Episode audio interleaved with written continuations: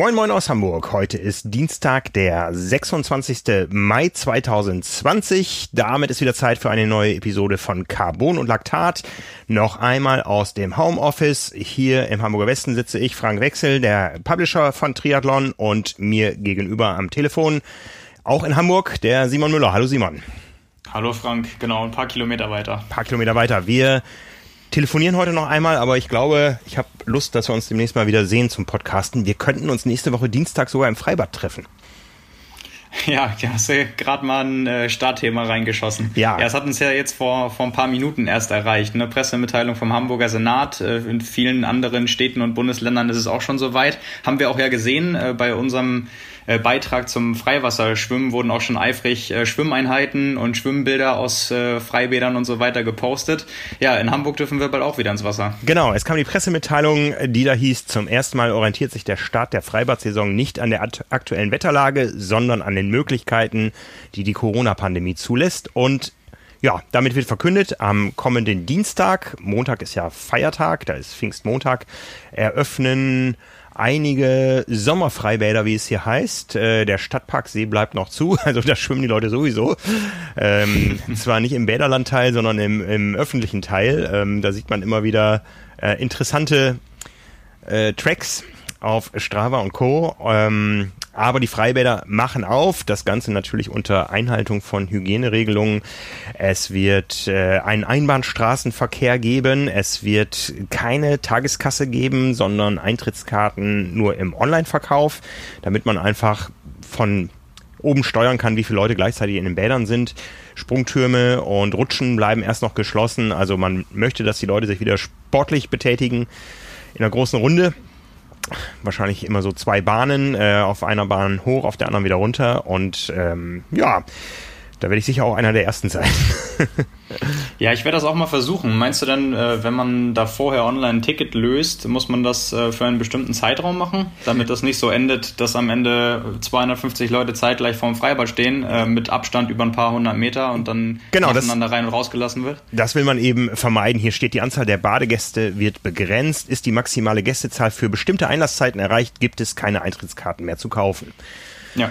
Ne? Und ähm, damit stellt man eben auch sicher, dass dokumentiert ist, wer denn da war, weil wenn es irgendwo äh, wieder zu Problemen kommt, äh, das will man ja erreichen, möchte man eben auch rückverfolgen können, mit wem hat sich wer getroffen, äh, um einfach äh, der Pandemie äh, weiter Herr zu bleiben. Wir haben ja, gerade wenn wir hier die Hamburger Zahlen sehen, ich bekomme ja die tägliche Senatspressemitteilung, da haben wir echt riesen Fortschritte erzielt. Also das ist ja jetzt bald an, an äh, zwei Händen abzuzählen, wie viele Menschen noch jetzt in der Klinik sind und überhaupt insgesamt infiziert sind. Aber wir wissen, es gibt Dunkelziffern. Wir wissen, dass äh, jede Form der Lockerung auch irgendwo Risiken birgt, aber die Zeit ist reif, dass die Dinge wieder ein bisschen normaler werden. Ja, wird sich äh, wahrscheinlich komisch anfühlen, nach so vielen Wochen mal wieder ins Schwimmtraining zu gehen. Ich habe auch überall schon gesehen, die ganzen äh, Profis, die auch was gepostet haben, die durften ja teilweise zuerst ins Wasser, eben weil es teilweise dann Beruf ist und waren dann alleine in den Pools, auch dann indoor und, und draußen teilweise. Ähm, da war irgendwie alles gemischt von ähm, irgendwie, ja, es ist genauso schlimm wie erwartet, äh, bis zu, äh, ich hätte gedacht, das wäre viel, viel grauenvoller. Äh, ich bin mal gespannt, wie das bei, bei mir oder bei uns ist. Ähm, ich habe mich mittlerweile, das muss ich ehrlicherweise eingestehen, für mich selbst äh, voll gut damit abgefunden, weil ich wirklich gemerkt habe, Schwimmen vermisse ich so 0,0 Prozent in meinem Leben. Ja. Also wirklich, wenn ich, wenn ich einen Tag nicht laufen kann, äh, bin ich schon fast dabei durchzudrehen. Und beim Schwimmen ist es wirklich so, es ist, ich, also ich mach's dann, weil es dazu gehört. Ja, geht mir ja ähnlich. Ja, ich bin ja be bekennender Wenig-Schwimmer. Mit einer Einheit in der Woche komme ich eigentlich ganz gut über die Runden und wenn es dann Richtung ähm, Wettkampf geht, dann gibt's vielleicht noch mal eine zweite oder jetzt in diesem Jahr was das Trainingslager, wo ich dann auch mal sechs Einheiten in der Woche hatte. Ähm, und das gibt dann noch mal einen schönen Boost, aber ja, da zählt sich, da zahlt sich meine Jugend jetzt aus, äh, wo ich dann doch ein bisschen häufiger im Wasser war. Also ich war nie so ein richtig, richtig viel Schwimmer, aber es ist einfach so, wenn man eine Sportart in der Jugend lernt, ähm, dann bleibt einem das. Dafür habe ich Dinge im Turnen und so verpasst. Das merke ich momentan. Ich habe es äh, schon erwähnt, die Tage. Ich habe es im Rücken. Von daher äh, kommen gerade bei mir verschiedene Dinge zusammen und die Saison ist einfach mal abgehakt. Trotzdem liebäugle ich noch so ein bisschen mit dem 21. Juni, mit unserem äh, zweiten Power and Pace Event, dass ich da auch selbst in die Bütt gehe. Aber ja, Dazu mehr. Ähm, wo wir schon beim Thema Sport und Schwitzen sind, präsentieren wir euch jetzt nämlich äh, unseren Präsenter. Präsentieren unseren Präsenter. Oh, schönes Deutsch. Und zwar kennt ihr das da draußen ganz bestimmt. Äh, ihr wundert euch, woher manchmal ein Leistungsabfall im Wettkampf kommt, äh, warum es im Training nicht so richtig weitergeht, warum ihr Krampfneigungen habt, gerade wenn es jetzt wieder wärmer wird draußen. Wieso es mit der Regeneration nicht so richtig klappt. Ihr fühlt euch manchmal müde, seid infektanfällig und habt dann auch ein höheres Verletzungsrisiko, wenn das alles nicht so richtig hinhaut. Und da kann einer der Faktoren euer Schweiß sein. Ja, wenn man nämlich schwitzt, verliert man nicht nur Wasser, sondern auch wichtige Mineralstoffe. Und dabei spielt das Natrium die Hauptrolle. Wenn man nämlich wenig Natrium im Blut hat, dann kann das zu Erschöpfung, zu Kopfschmerzen, zu Krämpfen führen. Äh, und ja, wie wir es gerade schon geschildert haben, kann dann die Leistung darunter leiden. Ja, jeder Mensch schwitzt unterschiedlich. Pro Liter Schweiß sind in der Flüssigkeit, also im Wasser. Schweiß ist letztendlich Wasser mit gelösten Teilchen und äh, pro Liter sind da zwischen 200 und 2000 Milligramm Natrium drin gelöst. Da kann man also ausrechnen, äh, wie viel man äh, denn äh, insgesamt schwitzt und welchen Natriumanteil der Schweiß hat. Da weiß man, wie viel Natrium man verliert. Und dieser Natriumgehalt im Schweiß, der ist genetisch bedingt, also der bleibt relativ konstant. Ja, wenn ich schwitze, schwitze ich immer pro Liter Schweiß so und so viel Milligramm Natrium aus. Und das kann man ermitteln. Dafür haben die Jungs und Mädels von Westside, einem Institut in Offenburg in Baden-Württemberg, genau gesagt in Baden, und da legen die Baden-Württemberger sehr viel Wert drauf, ob man nun Bade oder Schwabe ist, die haben dazu einen Test entwickelt, wo man sich an fünf definierten Körperstellen Pflaster aufklebt, dann Sport macht, dabei ordentlich schwitzt, die Pflaster am Ende abzieht und einschickt und dann bekommt man seine persönliche äh, Schweiß, ähm, sein pers persönliches Schweißprofil ermittelt. Und zwar einmal, Entschuldigung, ich äh, muss mich einmal räuspern, also ich schwitze im Mund. Äh, man bekommt einmal ähm, gesagt, wie viel Natrium denn im Schweiß ist und wie überhaupt die Schweißflussrate ist. Das heißt, wie viel Schweiß man denn überhaupt produziert und kann dann eben daraus Rückschlüsse ziehen, was ähm, was äh, man zu sich nehmen müsste, um eben diesen Effekten, die wir oben beschrieben haben, eben äh, um denen entgegenzuwirken.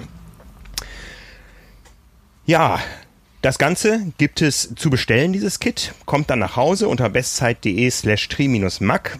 Da gibt es einen Rabatt von 15% auf das Advanced-Paket und das Advanced-Paket, das enthält eben diese Schweißanalyse, wo eben Salzverlust und äh, Schwitzmenge quasi ermittelt werden. Das kann man jederzeit machen. Wie gesagt, das ist genetisch konstant und es ist ja jetzt so langsam absehbar, dass es irgendwann vielleicht auch wieder in einen oder anderen Wettkampf geben wird. Über Hamburg haben wir ausführlich gesprochen. Äh, man kann dann kurz vor dem Wettkampf nochmal einen Test machen, wo man noch ermittelt, wie viel Kohlenhydrate man pro Stunde Radfahren und Laufen braucht und dann kann man sich eben sein Wettkampfgetränk, äh, was man dann noch im Training testet, individuell zusammenstellen, wo eben die entsprechende Menge Kohlenhydrate und Natrium enthalten ist und ja, so kommt man eben einer optimalen Leistung ein Stück näher. Wie gesagt, das Ganze unter bestzeit.de slash tri-mac. Dort gibt es 15% auf dieses Advanced-Paket, was eben aus diesen beiden Tests besteht. Einmal Natrium, einmal Kohlenhydrate. Natrium jederzeit machbar, Kohlenhydrate kann man sich quasi als Gutschein aufsparen und dann einlösen, wenn der Wettkampf näher rückt. Ja, wir beide haben noch nicht getestet. Du hast dein Paket jetzt äh, erst kürzlich vorliegen. Wie gesagt, ich bin gerade etwas sportgehandicapt, werde das nachholen und dann werden wir ähm, zu gegebener Zeit mal über unsere Ergebnisse sprechen. Genau, ja. Ich habe das jetzt hier und werde das diese Woche mal ausprobieren. Wunderbar. Ja, bevor wir schwitzen, äh, reden wir noch über einen, der schon eine ganze Weile mit uns schwitzt. Wir haben letzte Woche gefragt, wie oft war denn Jan Frodeno, der momentan abgebildet ist als äh, Coverboy unserer Triathlon 180, wie oft war der denn auf dem Cover? Wir müssen euch enttäuschen, die Lösung, die bekommt ihr nicht jetzt das Gewinnspiel ist abgelaufen. Wir haben gesagt, bis äh, Mitternacht, Montag auf Dienstag, äh, könnt ihr tippen. Da sind auch eine ganze Menge Tipps äh, mit einer großen Bandbreite eingegangen auf äh, unserem YouTube-Kanal. Ähm, der Sieger ist ermittelt, aber die Auflösung, die bekommt ihr nicht hier im Podcast, sondern die Cover, die Cover sollt ihr natürlich auch sehen. Und dazu wird es ein Video geben mit allen Frodeno-Covern und noch der einen oder anderen Anekdote. Ich kann euch schon mal verraten, erstes Frodeno-Cover aus dem Jahr 2004. Simon, wie alt warst du da? Sieben oder acht. Sieben oder acht. Das war im Juni 2004. Ein Foto aufgenommen bei der Triathlon WM in Funchal auf Madeira. Drei deutsche Top-Athleten, ähm, die auch äh, mehr oder weniger eng mit der Szene noch verbunden sind. Äh, auf dem Cover Sebastian Demer, der da vor dem Start steht, äh, eines Rennens, das er gewonnen ist, äh, gewonnen hat. Er ist U23 Weltmeister geworden und ich glaube, Jan Frodeno ist Zweiter geworden, wenn ich mich recht erinnere. In dem Rennen U23 WM 2004 und dazwischen steht noch Steffen Justus, heute in höheren Trainerkreisen bei der DTU unterwegs. Ja, äh, so hat das Ganze mal angefangen mit Jan Frodeno bei uns auf dem Cover. Man erkennt ihn wieder. Ich muss ehrlicherweise sagen, ich kenne das natürlich logischerweise. Ich habe ja gerade mein Alter gesagt, ähm, nur aus den Erzählungen von dir, von anderen, von den Athleten selbst. Wie war das damals so aus deiner Sicht als Journalist in der Szene? Hat sich da schon irgendwie abgezeichnet, ähm, was dann zuerst auch für Kurzdistanz ähm, mal aus Jan Frodeno werden würde? Also ich glaube, jeder kennt ja die Geschichte, dass er 2008 äh, kein großer Golffavorit war.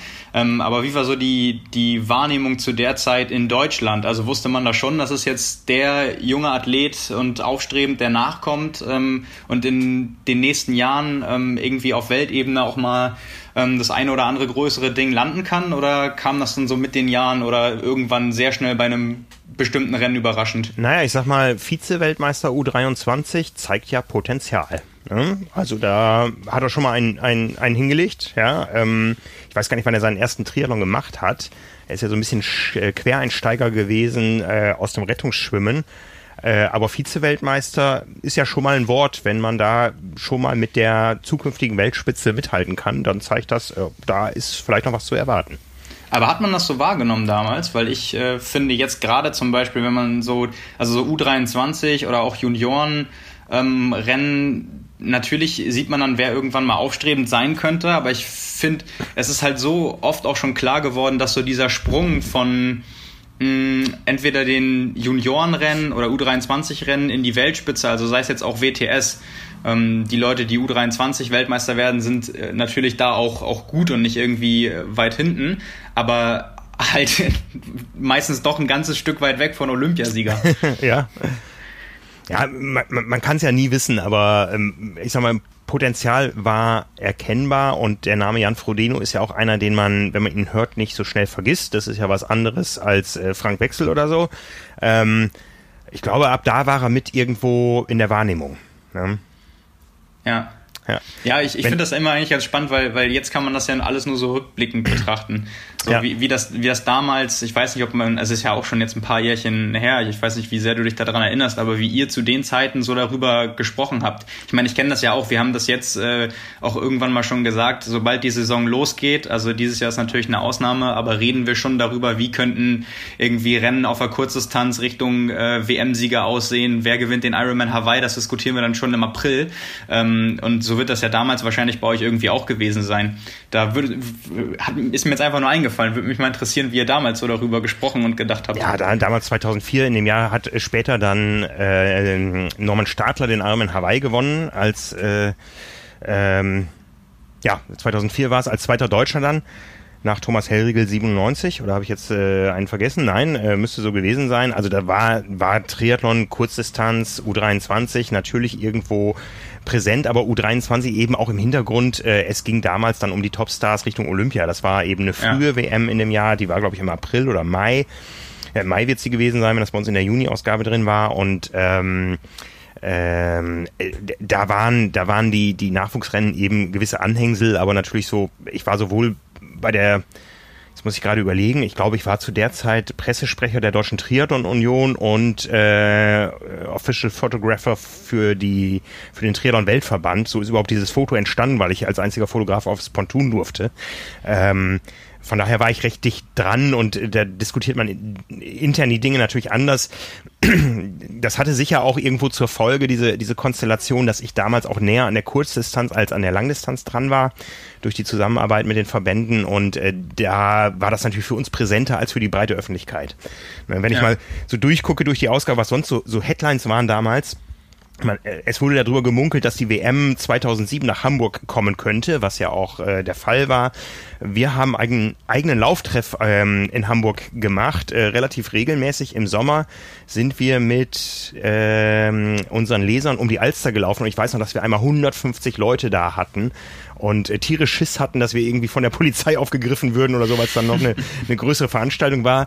Ähm, ich weiß, dass wir uns immer an der Alster Schwimmhalle getroffen haben, weil wir gedacht haben, da kommen zehn Leute und auf einmal standen Kassierer an der Einfahrt zur Alster Schwimmhalle, die gesagt haben, entweder geht hier schwimmen oder ihr bezahlt Parkgebühr. Also so ist das hier nicht gedacht. ähm, das war eine Riesennummer, da hatten wir, ich glaube, wir hatten mal Andreas Rehlert da als, als Topstar, also das war eine tolle Sache, dieser Lauftreff in Hamburg. Ähm, Jan Ulrich hat in der Ausgabe Werbung für äh, Popocreme gemacht. Ja, äh, Faris Al-Sultan hatte noch keinen Bart, sehe ich hier. Ähm, was haben wir noch? Äh, genau, dann ging es um die Europameisterschaft in Valencia war die damals und da haben sich mit den Plätzen drei, vier und sechs die deutschen Männer für Olympia qualifiziert. Und zwar waren das Mike Petzold, Daniel Unger und Andreas Rehlert. Und ich meine, Daniel Unger ist dann ja noch ausgefallen für die Spiele 2004, weil er noch äh, ein pfeifersches Drüsenfieber entwickelt hatte. Ja. Genau, so, so war es damals. Ähm, bei den Frauen Europameisterin äh, Vanessa Fernandes, bei den Männern äh, Rasmus Henning. Ähm, ja, was haben wir, was haben wir noch drin? Ne? Ähm, bei der Weltmeisterschaft auf Madeira, gucken wir mal gerade, bei den Frauen äh, USA vor Australien und wieder USA und zwar Sheila Taormina vor Loretta Harrop und Laura Rebeck und vierter Platz für Joel Franzmann für Deutschland. Anja Dittmer auf Platz 12, Christiane Pilz auf Platz 26, Ricarda Lisk auf 38 und bei den Männern ähm, Ach, das war dieses Sprintfinale, glaube ich. Bevan Doherty ähm, gewinnt mit einer Sekunde Vorsprung als Neuseeländer vor Ivan Ranja und Dimitri Garg aus Kasachstan, der dann später wegen Dopings aufgefallen ist.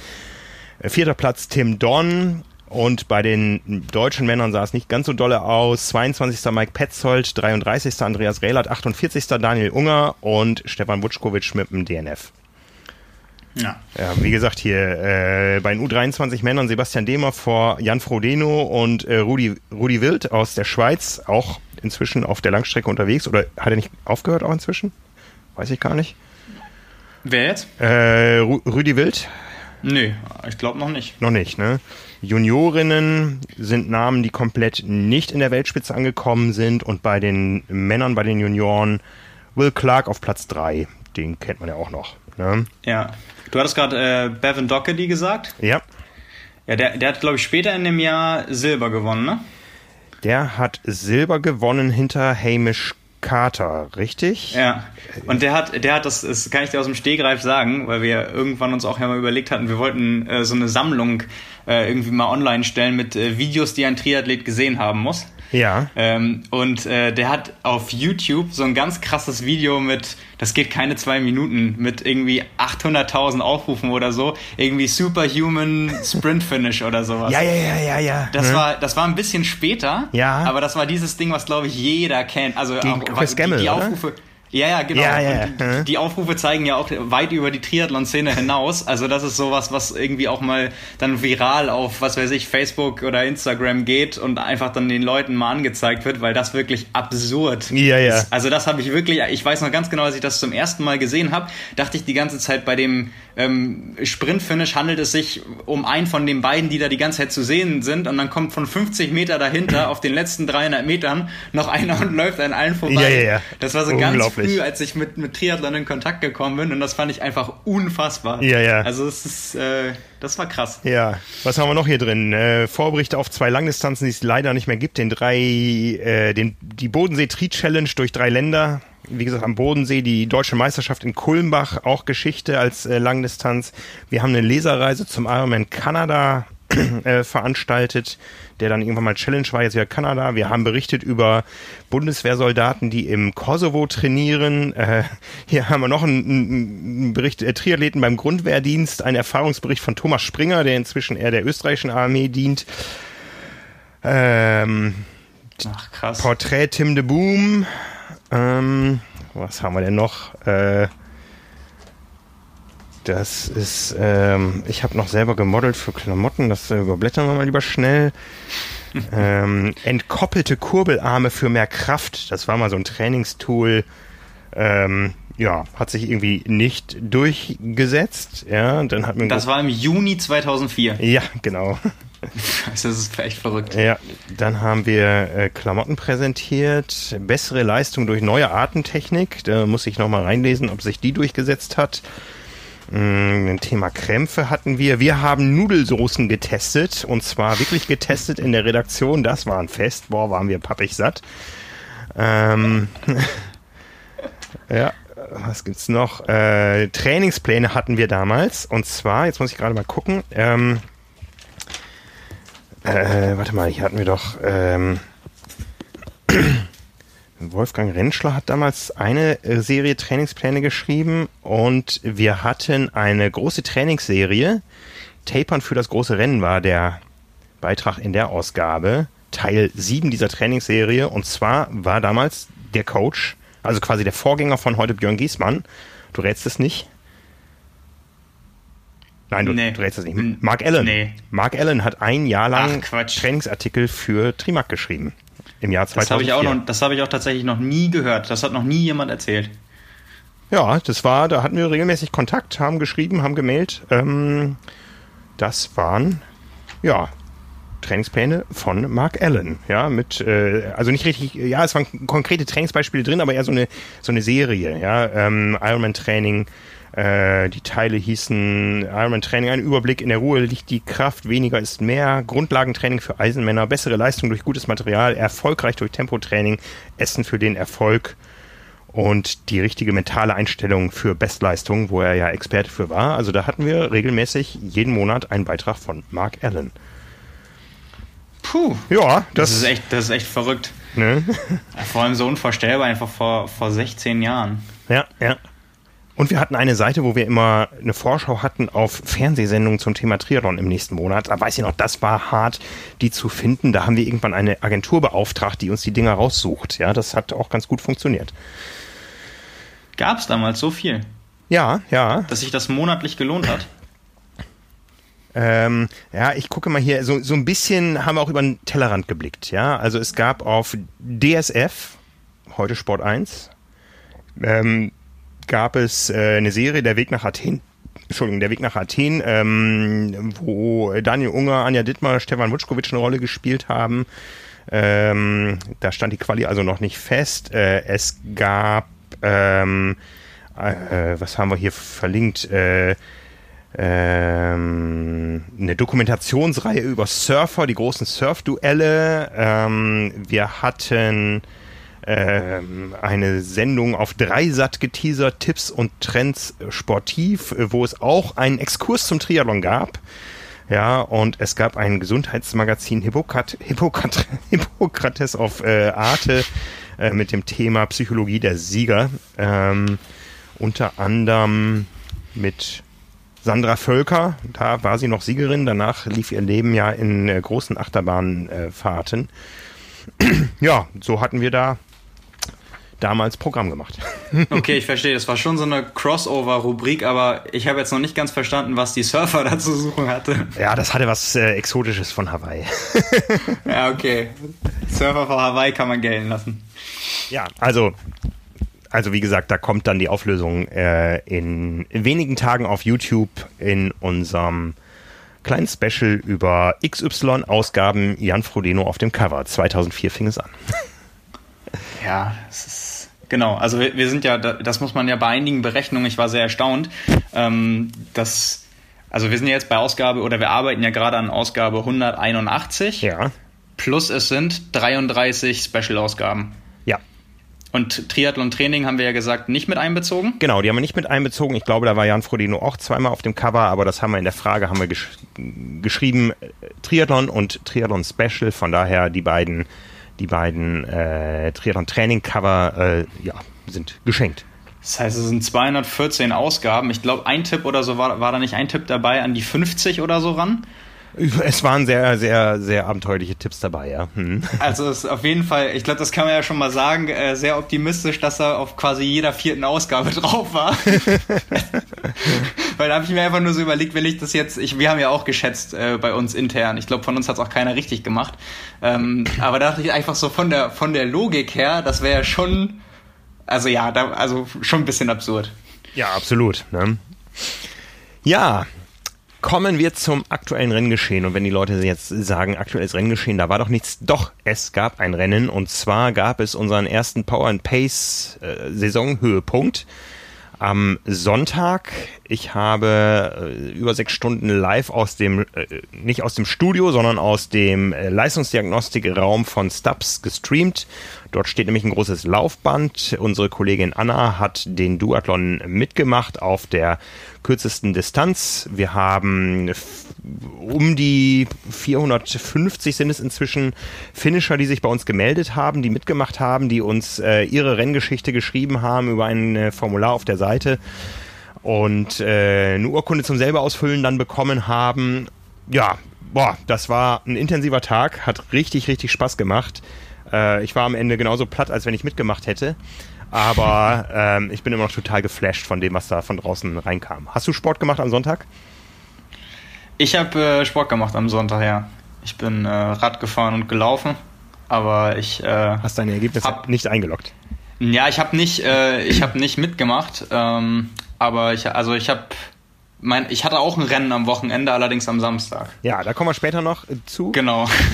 ähm, ja, also ich, wie gesagt, bin total geflasht A von äh, Ergebnissen, die ich gesehen habe. Ich habe mir jede einzelne jeden einzelnen Formulareintrag einmal kurz angeguckt, ähm, habe mich sehr gefreut über unglaubliche Fotos. Also da werden wir auch noch so ein Best-of in der nächsten Ausgabe bringen, äh, wie liebevoll sich die Menschen da draußen ihre Wechselzone eingerichtet haben, mit äh, Logos von uns eingebaut. Ähm, was, auf was für Ideen die gekommen sind, was, was da an Bildern gekommen sind, so Dinge, wo wir überhaupt nicht dran gedacht haben. Da hat jemand seine Radflasche gepostet, wo drauf steht, äh, Finger weg, das ist die Wettkampfverpflegung für das Power and Pace Event. Die hat er nämlich im Wald abgestellt, damit da bloß niemand anders rangeht. Ja, ähm, Klassiker. Ja. es gab äh, Führungsfahrräder mit ähm, Power and Pace Duathlon äh, erster Mann ähm, gebrandet. ja, also äh, großartige Geschichten. Es gab ähm, Helden, die da unglaubliche Radzeiten gefahren sind. Also gut, wir haben oft genug über die Vergleichbarkeit von virtuellen Rennen gesprochen, aber es gab äh, Radzeiten von 208 über 90 Kilometer auf Swift.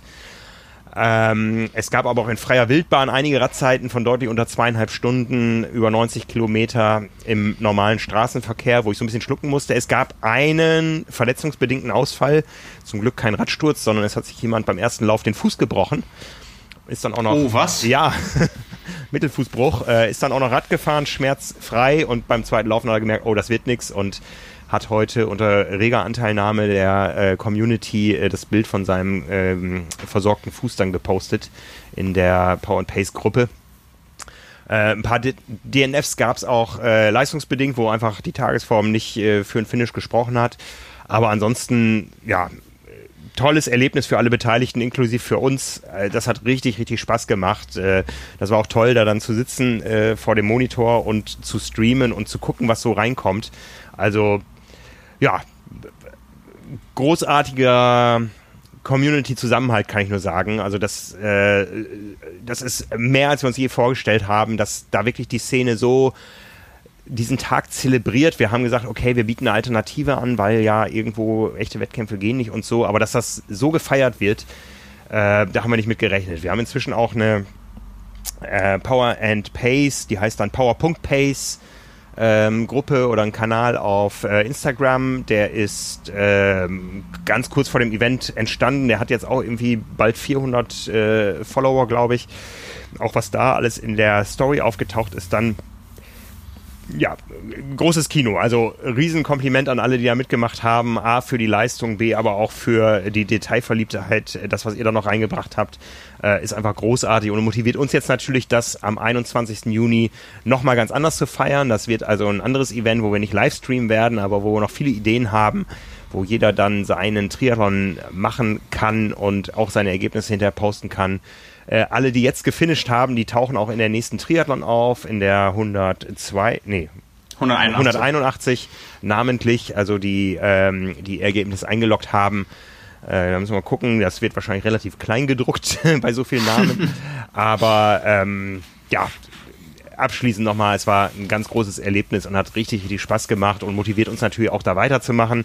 Ich habe mit Björn im Podcast schon drüber gesprochen. Also wir haben so viele Ideen, wie es mit Power and Pace weitergeht.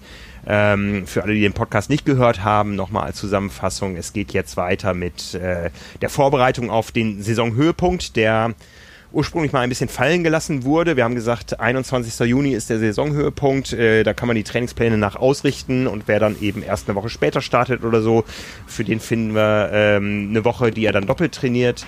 Jetzt sind die ganzen Rennen ausgefallen. Wir haben im ersten Schritt gesagt, nein, da machen wir dann eben auch keine keinen Saisonhöhepunkt, weil es keinen Sinn ergibt. Wir wollen nicht, dass die Leute sich draußen irgendwo abschießen äh, oder jetzt alleine auf einen nicht vorhandenen Son äh, Saisonhöhepunkt im, im See hintrainieren, ohne Aufsicht, mit harten Intervallen und so weiter. Das wollen wir nicht. Inzwischen sind viele Dinge wieder besser absehbar und wir haben gesagt, okay, wir holen den 21. Juni als Saisonhöhepunkt zurück.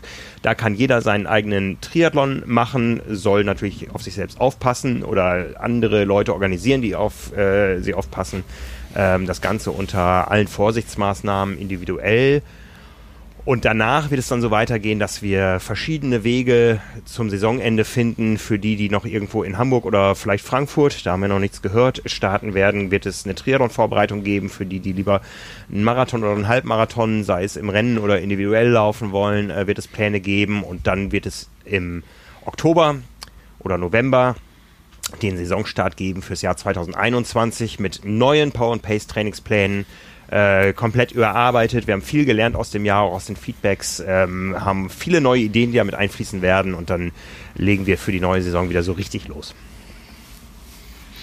Ja, ähm, um, um die Überleitung zu machen, vielleicht lohnt es sich ja auch noch ein ähm, Hawaii-Training-Special zu machen für diejenigen, die am 6. Februar starten. Ja, letzte Woche war das ja schon ein Thema. Der Ironman Hawaii 2020 findet erst 2021 statt und es wird mindestens zwei Ironman Hawaii im kommenden Jahr geben. Ja, aber trotzdem auch Maximum. Mindestens klingt er so, als wenn noch zwei dazukommen könnten. Nee, äh, ich glaube ja inzwischen. Ähm, wir können das mal vorwegnehmen. Wir haben gefragt, liebe Leser und User von trimark.de und Triathlon, wenn ihr für den Ironman Hawaii qualifiziert seid, dann teilt uns doch mit, wie ihr euch entschieden habt. Simon, du, du bist selber in der Rolle, du hast eine Mail bekommen von Ironman mit äh, Optionen. Ja, genau. Also habe ich ja letzte Woche auch schon gesagt, ich gehöre zu denjenigen, die so, sofort für sich entschieden haben, dass sie im Oktober 2021 starten wollen. Ja. Das heißt, ähm, für dich war die Entscheidung klar. Sie ist auch relativ klar für die Leute, die uns dann geantwortet haben. Also äh, wir hatten immer so um die 200 Deutsche auf Hawaii. Das heißt, wenn wir jetzt so gucken, die großen Rennen haben noch nicht stattgefunden. Ich schätze, dass so vielleicht 50, 60 Deutsche bereits qualifiziert waren für Kona. Ähm, und es haben sich 25 bei uns gemeldet und von diesen 25, die sich bei uns gemeldet haben, auf einem Formular ihre Geschichte geschrieben haben, teilweise Bilder geschickt haben. Da gibt es auch einen großen Artikel auf trimark.de. Ähm, von den 25 haben acht gesagt, ich bleibe im Februar und die große Mehrheit hat gesagt, ich gehe in den Herbst, so wie es Simon macht so wie es ein Andreas Niedrig auch macht, ähm, der, der als Ex-Profi sich für Hawaii qualifiziert hat in der M50. Äh, also eine große Mehrheit geht Richtung Herbst wir können mal ein bisschen reingucken in die Begründungen. Ähm, das muss ich mir gerade noch einmal aufmachen hier. Simon, deine Begründung nochmal. Du hast ja auch ein klares Bild da. Ja, genau. Also wir haben ja letzte Woche einmal ausführlicher darüber gesprochen, um es äh, zusammenzufassen. Äh, einmal Grund Nummer eins, wenn ich jetzt schon sehe, auch wie viele teilweise verschieben, nicht nur Hawaii, sondern auch alle anderen Rennen, dann zweifle ich trotzdem so ein bisschen an der sportlichen Seite, zumindest was die Age Grouper angeht, einfach so dieses äh, WM-Gefühl an sich. Ähm, sollten vielleicht Quali-Rennen gar nicht stattfinden, ähm, sollten es wenige sein, sollten die Leute und viele, die ich auch kenne, das habe ich ja auch schon mal gesagt, und die auch ähm, sehr ambitioniert sind, sagen dann, ich nehme das alles mit in die nächste Saison und die können sich dann sprich auch gar nicht mehr für Februar äh, qualifizieren. Da habe ich dann einfach so ein bisschen Sorge als jemand, der das vielleicht nur einmal machen wird, ähm, dass es eben kein, dass die sportliche Perspektive einfach nicht, ähm, ich sag mal, WM würdig ist. Mhm. Oder dass es ähm, dann dazu führen könnte, dass zum Beispiel in meiner Altersklasse nur 15 Leute starten. Ähm, und das wäre wär auch schade. Ähm, beziehungsweise nächstes Jahr bin ich ja in einer neuen Altersklasse dann. Das äh, wäre jetzt dann für dieses Jahr mein Hauptargument gewesen, weil ich es ja eigentlich nur probiert habe, um nochmal im letzten Jahr der jüngsten Altersklasse starten zu können. Ähm, aber dann geht es bei mir auch ganz, ganz einfach darum, die Leute, die vielleicht mitkommen können mit mir, für die ist es deutlich besser im Oktober. Und das ist mir dann eben auch wichtig, wenn jemand schon bereit ist, ähm, irgendwie sich Urlaub für mich zu nehmen oder auch viel Geld dafür auszugeben, dass ich darauf dann Rücksicht nehme, weil ähm, ich mache das eben auch, wenn ich schon die Möglichkeit habe, ähm, so, dass ich das mit anderen auch noch teilen kann. Das ist mir halt auch sehr wichtig. Und ähm, ja, dann so als dritten Grund für die Vorbereitung ist natürlich für, für mich oder für alle anderen aus, aus Deutschland jetzt. Wir haben die Begründung auch ähm, bei unserer Umfrage dann häufiger gesehen, aber ich glaube auch für viele andere Europäer, ob jetzt Deutschland oder nicht, ähm, angenehmer, das als Krönung einer Triathlon-Saison zu haben. Mhm. Wenn, du, wenn du eben alle anderen Wettkämpfe auch schon hattest, du hattest ganz normale ähm, Testwettkämpfe, vielleicht andere Schwerpunkte, du hattest einfach einen normalen Saisonaufbau und du weißt dann auch, wo du stehst und hast es durchlebt und Hawaii ist ja traditionell einfach auch immer so ein bisschen der Abschluss. Und ähm, wenn du dein Hauptziel eben im Februar hast, dann musst du im Dezember richtig reinhauen. Du hast keine Zeit für soziale Kontakte. Ähm, ich bin auch jemand, der die Weihnachtszeit total gern hat äh, und will dann halt auch nicht gerade in den vier, fünf, sechs Wochen ähm, immer nur absagen, weil ich, weil ich dann sage, ich muss jetzt noch vier oder fünf Stunden Rolle fahren. Ja. Ähm, das ist halt, ja, eben auch vielleicht so ein bisschen nicht nur der soziale Aspekt, sondern auch der Spaßfaktor. Triathlon-Training im Sommer macht einfach auch mehr Spaß. Und ähm, wenn man für so einen Spaß oder ambitioniertes Hobby ein paar tausend Euro bezahlt und dann eben die Wahl hat, ähm, glaube ich, sollte man auch für sich das so entscheiden, ähm, dass man am Ende eben mit dieser Perspektive daraus, dass du ja für dich das möglichst beste Erlebnis haben willst, da auch rangehen. Mhm. Und da weiß ich einfach genau aus den genannten Gründen vom Großen und Ganzen, dass ich das eher im äh, Oktober haben werde als im Februar. Ja, also wir verlinken nochmal auf die einzelnen Begründungen oder auf die einzelnen Statements. Ähm, wir können mal kurz überfliegen hier. Die Leute, die es genauso sehen wie du, die schreiben hier, äh, dass es eine richtige WM nur im Oktober geben wird. Ähm, auch wenn er nicht selber Altersklassensieger werden wird, möchte er trotzdem gegen die Besten kämpfen. Hier schreibt jemand, ich komme aus dem tiefsten Bayern, da ist es im Winter nicht so einfach mit dem Radfahren. ähm, äh, eine Dame macht sich Sorgen um Trainingspartner, die im Winter einfach nicht da sind, keinen kein Bock haben. Ja. Ähm, ja. Hier möchte jemand kein Sonderevent, sondern beim echten Ironman Hawaii teilnehmen. Ähm, ja, es möchte jemand an einer Weltmeisterschaft teilnehmen und nicht an einem Hawaii-Rennen, das zum Großteil aus Legacy-Startern besteht. Ähm, ja, äh, hier bezeichnet sich jemand als Anti-Sanders, ja, der kann einfach nicht Indoor trainieren, ja, für, für dich schwer nachvollziehbar, ja, ähm, ähm, zusätzliche Kosten, weil man eben vor einem Februar Ironman Hawaii wohl doch irgendwie länger auf die Kanaren muss. Ähm, ich möchte einen echten Ironman Hawaii und keinen Kompromiss. Kalte, kalte Temperaturen werden immer wieder äh, angeführt. Ähm, auch die Sorge, dass die internationale Reisetätigkeit eben doch noch länger braucht, um sich zu erholen und dass das für den Oktober einfach besser planbar ist. Und äh, berufliche Gründe werden hier angeführt, äh, Vorbereitung im Sommer angenehmer. Und da hat jemand auch schon einen Wettkampf im Frühjahr 21 geplant. Da passt Hawaii dann nicht noch zusätzlich rein. Und die Leute, die sich jetzt für den Februar entschieden haben, äh, die sagen, verschiebe nie auf morgen, was du heute kannst besorgen oder so ähnlich. Äh, ein, ein 66-Jähriger sagte, ich muss jede Chance nutzen, da zu starten. Wer weiß, äh, wie lange ich das überhaupt noch ähm, durchstehen kann. Mhm. Ne? Ähm, jemand anders schreibt, das ist das Rennen, für das ich mich qualifiziert habe, also mache ich das auch. Äh, ja, äh, hier schreibt jemand, äh, führt jemand touristische Gründe an. Im Februar ist nämlich die Hochsaison der Buckelwale vor, vor der Kona-Küste, ja, das Whale-Watching-Zeit. ne? Also habe ich auch noch nie erlebt, ähm, zumindest nicht da. Ähm, das äh, ist sicher ein spektakulärer Grund, auf den Februar zu setzen. Ne? Da möchte jemand einfach ein Ziel haben, um weiter zu trainieren und will nicht länger warten. Ähm, ein anderer, den wir als guten Radfahrer kennen, hofft auf ein kleines und familiäres Rennen, was dann zu dann auch nochmal deutlich fairer ist. Also das kennen wir alles. Und äh, ja, beruflicher Planungshorizont, ja, da gibt es einen neuen Dienstposten bei jemandem, der ähm, im Oktober versetzt wird im nächsten Jahr. Von daher ist da die, die Planung schwierig und ja, da wollte jemand die erstmögliche Chance für Hawaii ergreifen und wer weiß, was passiert, ob das Rennen überhaupt stattfindet. Ne? Und ich habe mhm. ja gesagt, aktuelle Planung der Hawaii Ironman findet im nächsten Jahr mindestens zweimal statt. Ich glaube nämlich, äh, wenn wir sehen, dass sich ähm, zwei Drittel der Qualifizierten schon auf den Herbst vertagen und es kommen noch weitere dazu, dass das Rennen im Herbst gar nicht an einem Tag durchführbar ist. Also. Ja, wir, wir, wir können da ähm, so ein bisschen, na nicht, nicht springen, aber das hatte ich auch als Frage der Woche notiert, weil das immer mal wieder aufgetaucht ist. Werden es im Oktober 2021 beim Ironman Hawaii noch mehr Teilnehmer, weil ein Großteil der Sportler jetzt verschiebt.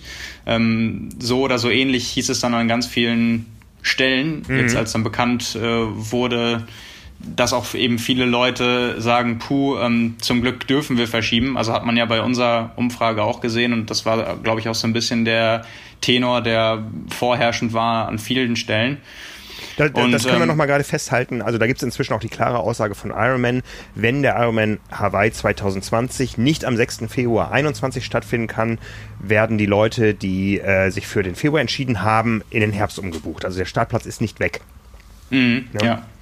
Mhm. ja, aber das ist eben, also dazu gibt es ja jetzt noch keine finale Aussage, aber es ist natürlich äh, spannend ähm, zu sehen, wie Ironman jetzt mit der Planung für die normalen Frühjahrs- und Sommerrennen 2021 umgeht, wenn sie schon wissen, wie viele Leute jetzt ähm, quasi schon mal voreingeplant sind für Oktober 2021 auf Hawaii. Ja. Also wird das die, die Slot-Anzahl der Sommerrennen grundsätzlich ändern, weil ich finde das immer so bei, bei vielen Leuten klingt das ja so selbstverständlich, als wenn jetzt ähm, alles gleich bleibt und die Leute, die, jetzt umbuchen würden oder die äh, verschieben, einfach noch on top kommen. Ich meine, das weiß man ja noch gar nicht sicher.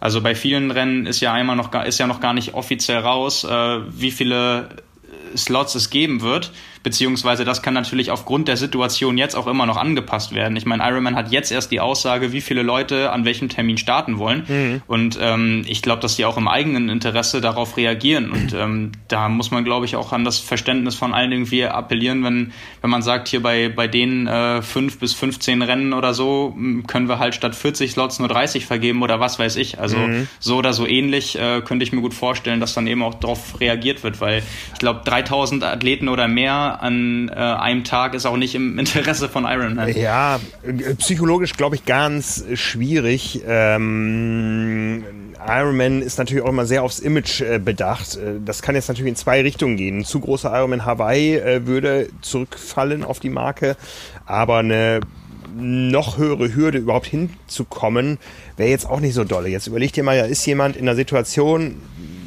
ähnlich wie ich, der möchte sich jetzt mal qualifizieren. Dieses Jahr fällt alles aus und im nächsten Jahr gibt es nur noch halb so viele Slots. Der ist weg vom Sport.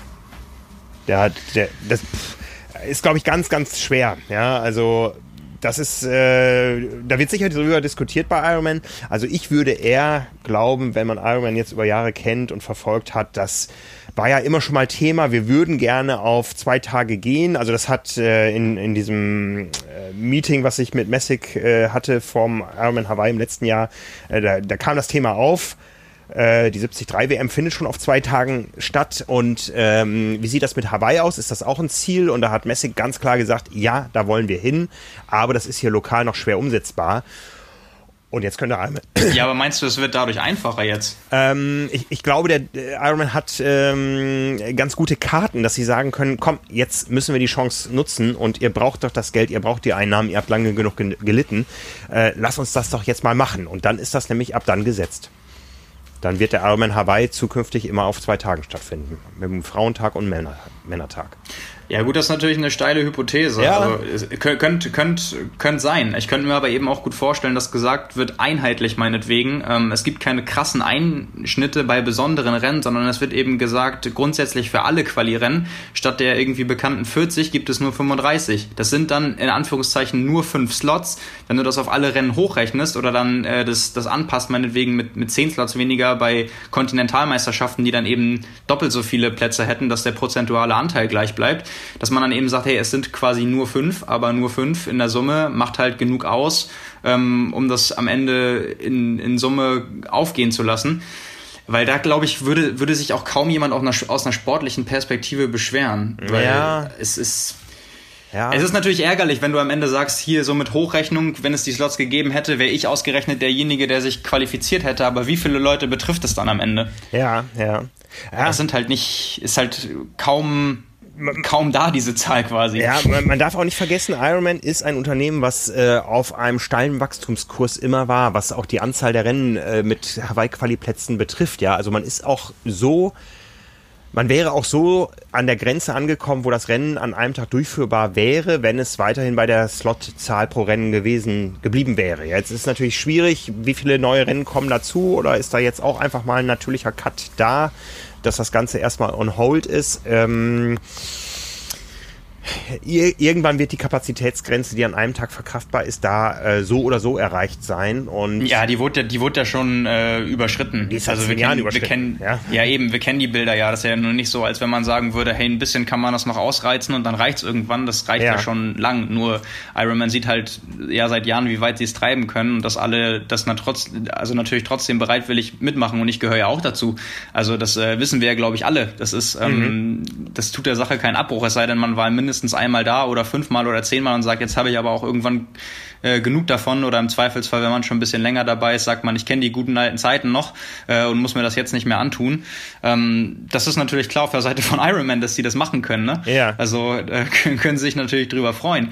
Aber ich sag mal so, ähm, wünschenswert für irgendwie alle wäre natürlich, wenn, wenn deine Variante aufgeht. Aber was glaubst du denn, wenn das einfach nicht machbar ist? Also aus welchen Gründen auch immer, das ist jetzt total egal. Aber angenommen, äh, selbst wenn es der Plan ist, aus irgendwelchen Gründen scheitert das und es ist nicht möglich, das auf mehrere Tage zu verteilen stellen, dann hat Iron Man ja nur gewisse Optionen. Aber also wie würdest du das dann einschätzen, wie das gelöst wird? Also meinst du, die würden das dann trotzdem tatsächlich durchdrücken und dann gibt es 3200 Teilnehmer an einem Tag? Ja, ja, die gibt okay, es. krass. Die gibt es in anderen Ironman-Rennen auch. Also ich glaube nicht, dass ähm, es da zu einer natürlichen äh, Beschränkung kommen wird. Ähm, Ironman muss Geld verdienen. Ironman muss äh, vielleicht mehr als je zuvor Geld verdienen im kommenden Jahr. Äh, kann ich jetzt nicht einschätzen aus der Ferne. Ich glaube hm. nicht, dass es da irgendwo äh, eine Beschränkung aus Gründen sportlicher Fairness geben wird, wenn es andere Möglichkeiten geben wird, wie zum Beispiel äh, den äh, ja inzwischen fast eingeführten Rolling Start, also äh, oder den, den, den Wave Start weiter zu entzerren und so weiter. Also ich glaube schon, dass der Ironman oder ich, ich lege meine Hand dafür ins Feuer, dass der Ironman Hawaii 2021 und zwar der reguläre im Oktober mehr als 3000 Teilnehmer haben wird und äh, wie sich die dann über einen oder mehrere Tage verteilen, werden wir sehen. Ich wette, dass morgen am Mittwoch dieser Woche sind es 500 Tage bis zum Ironman Hawaii 2021 und ich wette, das betrifft nur die Frauen, dass es morgen aber noch 501 Tag sind bis zum äh, Rennen der Männer. Ich. Hm. Na ja, gut. Es, ja. Also ich, ich würde es mir ja tatsächlich dann auch wünschen aus der Perspektive. Ich, ich weiß halt nicht, wie das einzuschätzen ist oder wie Ironman das selbst für, für das eigene Rennen dann sieht in dem Fall was äh, so Startverfahren angeht. Ja. Weil da habe ich eben gerade auch drüber nachgedacht, ähm, als du das gesagt hattest. Also wäre natürlich auch eigentlich blöd, ein Jahr nachdem gesagt wird, wir ändern irgendwie unser, unseren Massenstart ab, ja. ähm, dann irgendwie als Einjahresalternative einen Rolling Start einzuführen, nur um die Kapazitäten durchsetzen zu können ähm, ich, ich weiß nicht. Also es könnte natürlich auch eine Möglichkeit sein, dann verliert das Ganze natürlich noch ein bisschen mehr an Charme. Ja. Ähm, also, aber ja. Das, das Ganze ohne Gewehr, äh, da darf jetzt niemand irgendwo seine Reiseplanung von abhängig machen. Das ist eine rein, äh, reine aus dem Bauch äh, entstandene ähm, Hypothese gerade. Da gibt's überhaupt keine Auskunft von Ironman oder sonst was dazu. Das ist ähm, was, was äh, ich für nicht unwahrscheinlich halte. wir hatten, wir hatten im Zuge der Verlegung hatten wir Stimmen eingeholt und äh, da hat Christoph Fürliger als Geschäftsführer von Hannes Hawaii Tour im Scherz irgendwo gesagt, dass es ein Überholverbot äh, geben wird. Und äh, ich weiß nicht, wie viele Nachrichten wir dazu bekommen haben, wo die Leute genau wissen wollten, wie dieses Überholverbot äh, funktioniert. Das war auch eine äh, ne, ne reine ähm, ein Hirngespinst äh, im positiven Sinne jetzt mal ausgedrückt, ähm, eine reine ähm, Prognose, Idee, ähm, Handlungsalternative. Äh, da war überhaupt nichts dran und von daher können alle ganz beruhigt sein. Äh, ihr müsst jetzt nicht unbedingt fünfmal in der Woche schwimmen, weil ihr früh aus dem Wasser kommen sollt, weil alle nach euch äh, euch nicht überholen dürfen. Das ist definitiv nicht der Fall. ja, ja, wir sind gespannt. Also wir sind natürlich auch jetzt so langsam in unseren Planungen. Es wird dieses Jahr kein Kona-Special geben. Wir lassen uns was anderes einfallen. Äh, aber wir planen natürlich auch schon mal jetzt erstmal mit den Dingen, die wir wissen für das Jahr 2021 und werden uns aber gewisse Flexibilitäten immer offen halten müssen in Zeiten wie diesen und können euch auf jeden Fall versprechen, wir werden von jedem Ironman Hawaii, egal wie viele es im nächsten Jahr geben wird, ausführlich berichten wie das klingt, egal wie viele Ironman Hawaiis es im nächsten Jahr geben wird.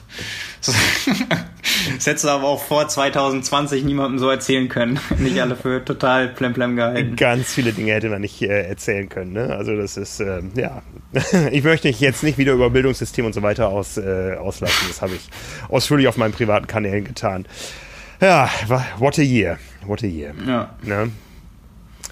Ja, ähm, wir müssen aber gar nicht so weit gucken, wo die Dinge anders laufen als äh, geplant. Ähm, wir haben auch Langdistanzen hierzulande. Ja, von Hamburg wissen wir, dass der Ironman verschoben wurde vom 21.06. auf den 6. September. Auch da gab es die Option zu überlegen, starte ich oder starte ich erst im kommenden Jahr.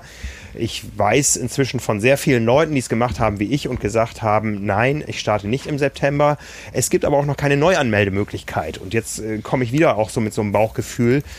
Ich prognostiziere mal, die wird es auch gar nicht geben, weil ähm, ein kleineres Rennen einfach besser handelbar ist und das vielleicht sogar ganz im Sinne der aller Beteiligten, inklusive Behörden, äh, Rettungsdiensten und so weiter, ist, dass der Ironman Hamburg kleiner wird als geplant. Zumal mhm. ja das nicht die einzige Veranstaltung an dem Wochenende in Hamburg ist. Ja, ja. Gut, das, äh, ich, ich weiß nicht, wie da die Rückmeldungen sind. Ich glaube, da mussten sich die Athleten ja jetzt auch entscheiden. Ähm, also bis, bis jetzt auch, da müsste ja ein finales Ergebnis irgendwie vorliegen. Genau, da haken wir sicher mal nach, wie das denn ausgefallen ist, ähm, ob die Leute im September starten oder erst Anfang Juni 21. Ich bin sehr gespannt. Ich äh, trainiere auf den Juni, wenn ich denn wieder trainiere und kann da sehr gut mit leben.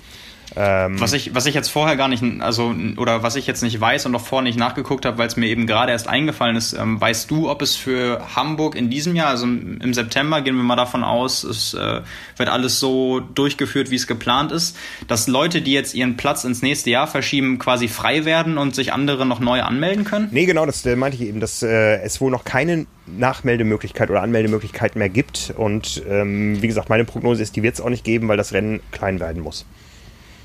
Ach so, okay, dann ja, gut, alles klar. Ja. Ich war mir gerade nicht sicher, ob du meinst mit, es ist offen oder es gibt es definitiv nicht, weil das äh, wusste ich nämlich auch noch nicht jetzt. Ich, ich habe zumindest nichts gesehen, dass jetzt irgendwo äh, eine Anmeldung in Maske aufgegangen wäre. Ähm, ich habe aber auch meine Zweifel, dass sich da noch viele Teilnehmer für finden würden. Ja, hätte ich auch. Ja. Also verständlicherweise. Ja.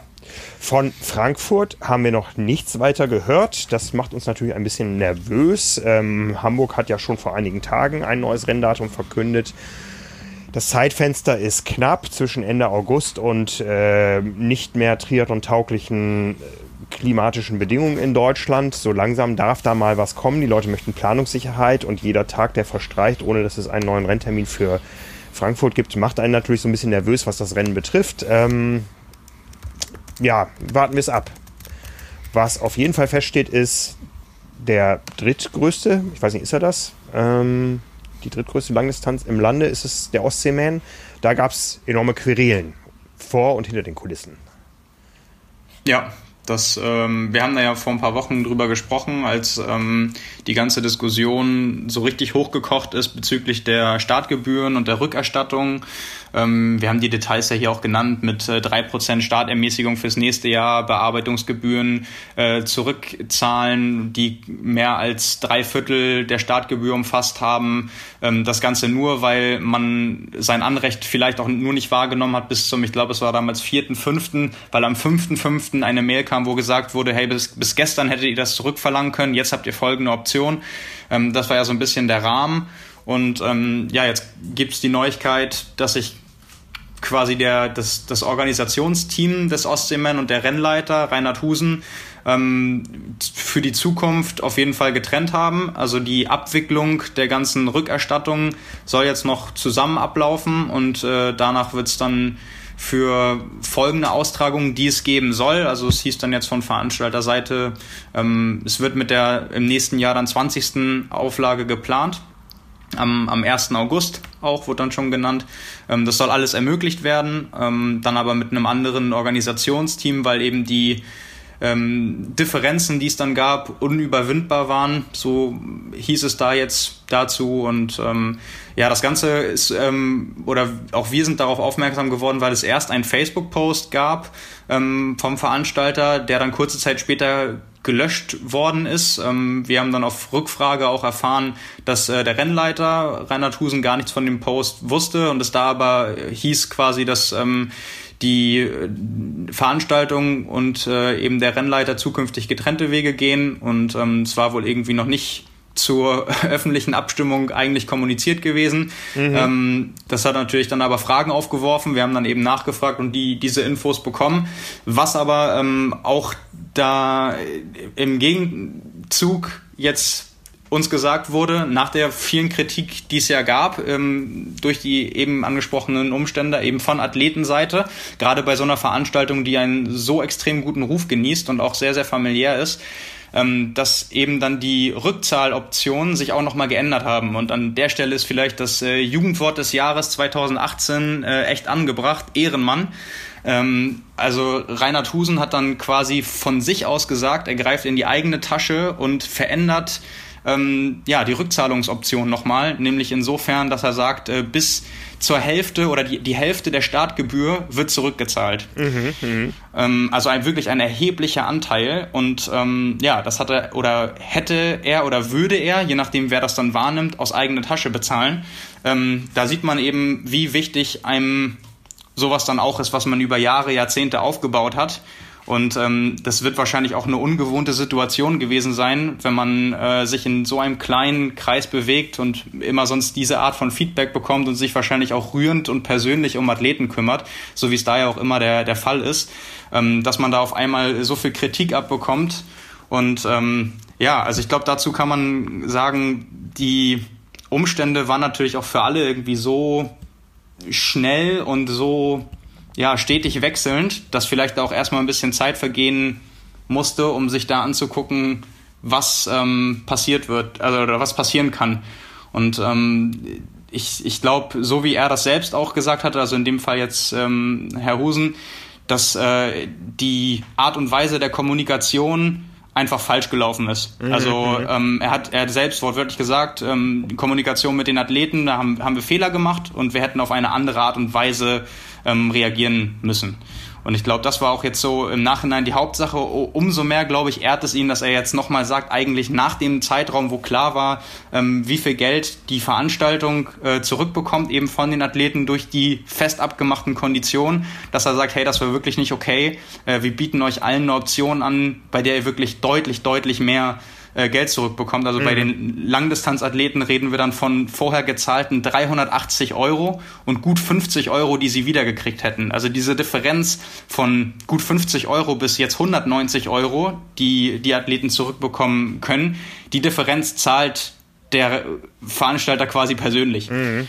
Und ähm, er hat dann auch gesagt daraufhin, äh, dass viele Athleten dann in, in diesem Zuge dann auch anerkannt haben, ähm, dass es wahrscheinlich für die Veranstaltung besser wäre, wenn sie darauf freiwillig verzichten. Das ist natürlich jetzt nochmal eine andere Sache, aber eben das nochmal da so fundamental zu ändern, finde ich auf jeden Fall einen äh, starken Zug. Auf jeden Und Fall. das ähm, zeugt irgendwie auch davon, sich irgendwie, also wie er eben auch schon gesagt hat, sich Fehler einzugestehen und darauf mhm. nochmal zu reagieren und dann eben im Sinne der Athleten zu handeln.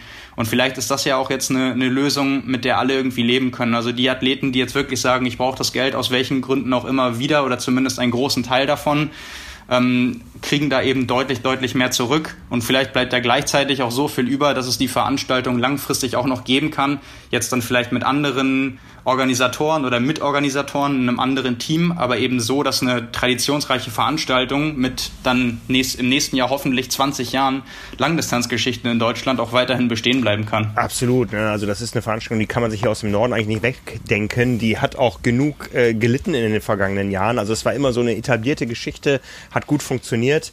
Dann kam auf einmal der Ironman Hamburg und man hat gesehen, oh, im Norden gibt's gar nicht so viele Leute, die überhaupt eine Langdistanz machen können. Und ähm, das Starterfeld wurde nicht mehr voll. Dann wurde die Mitteldistanz äh, ins Leben gerufen.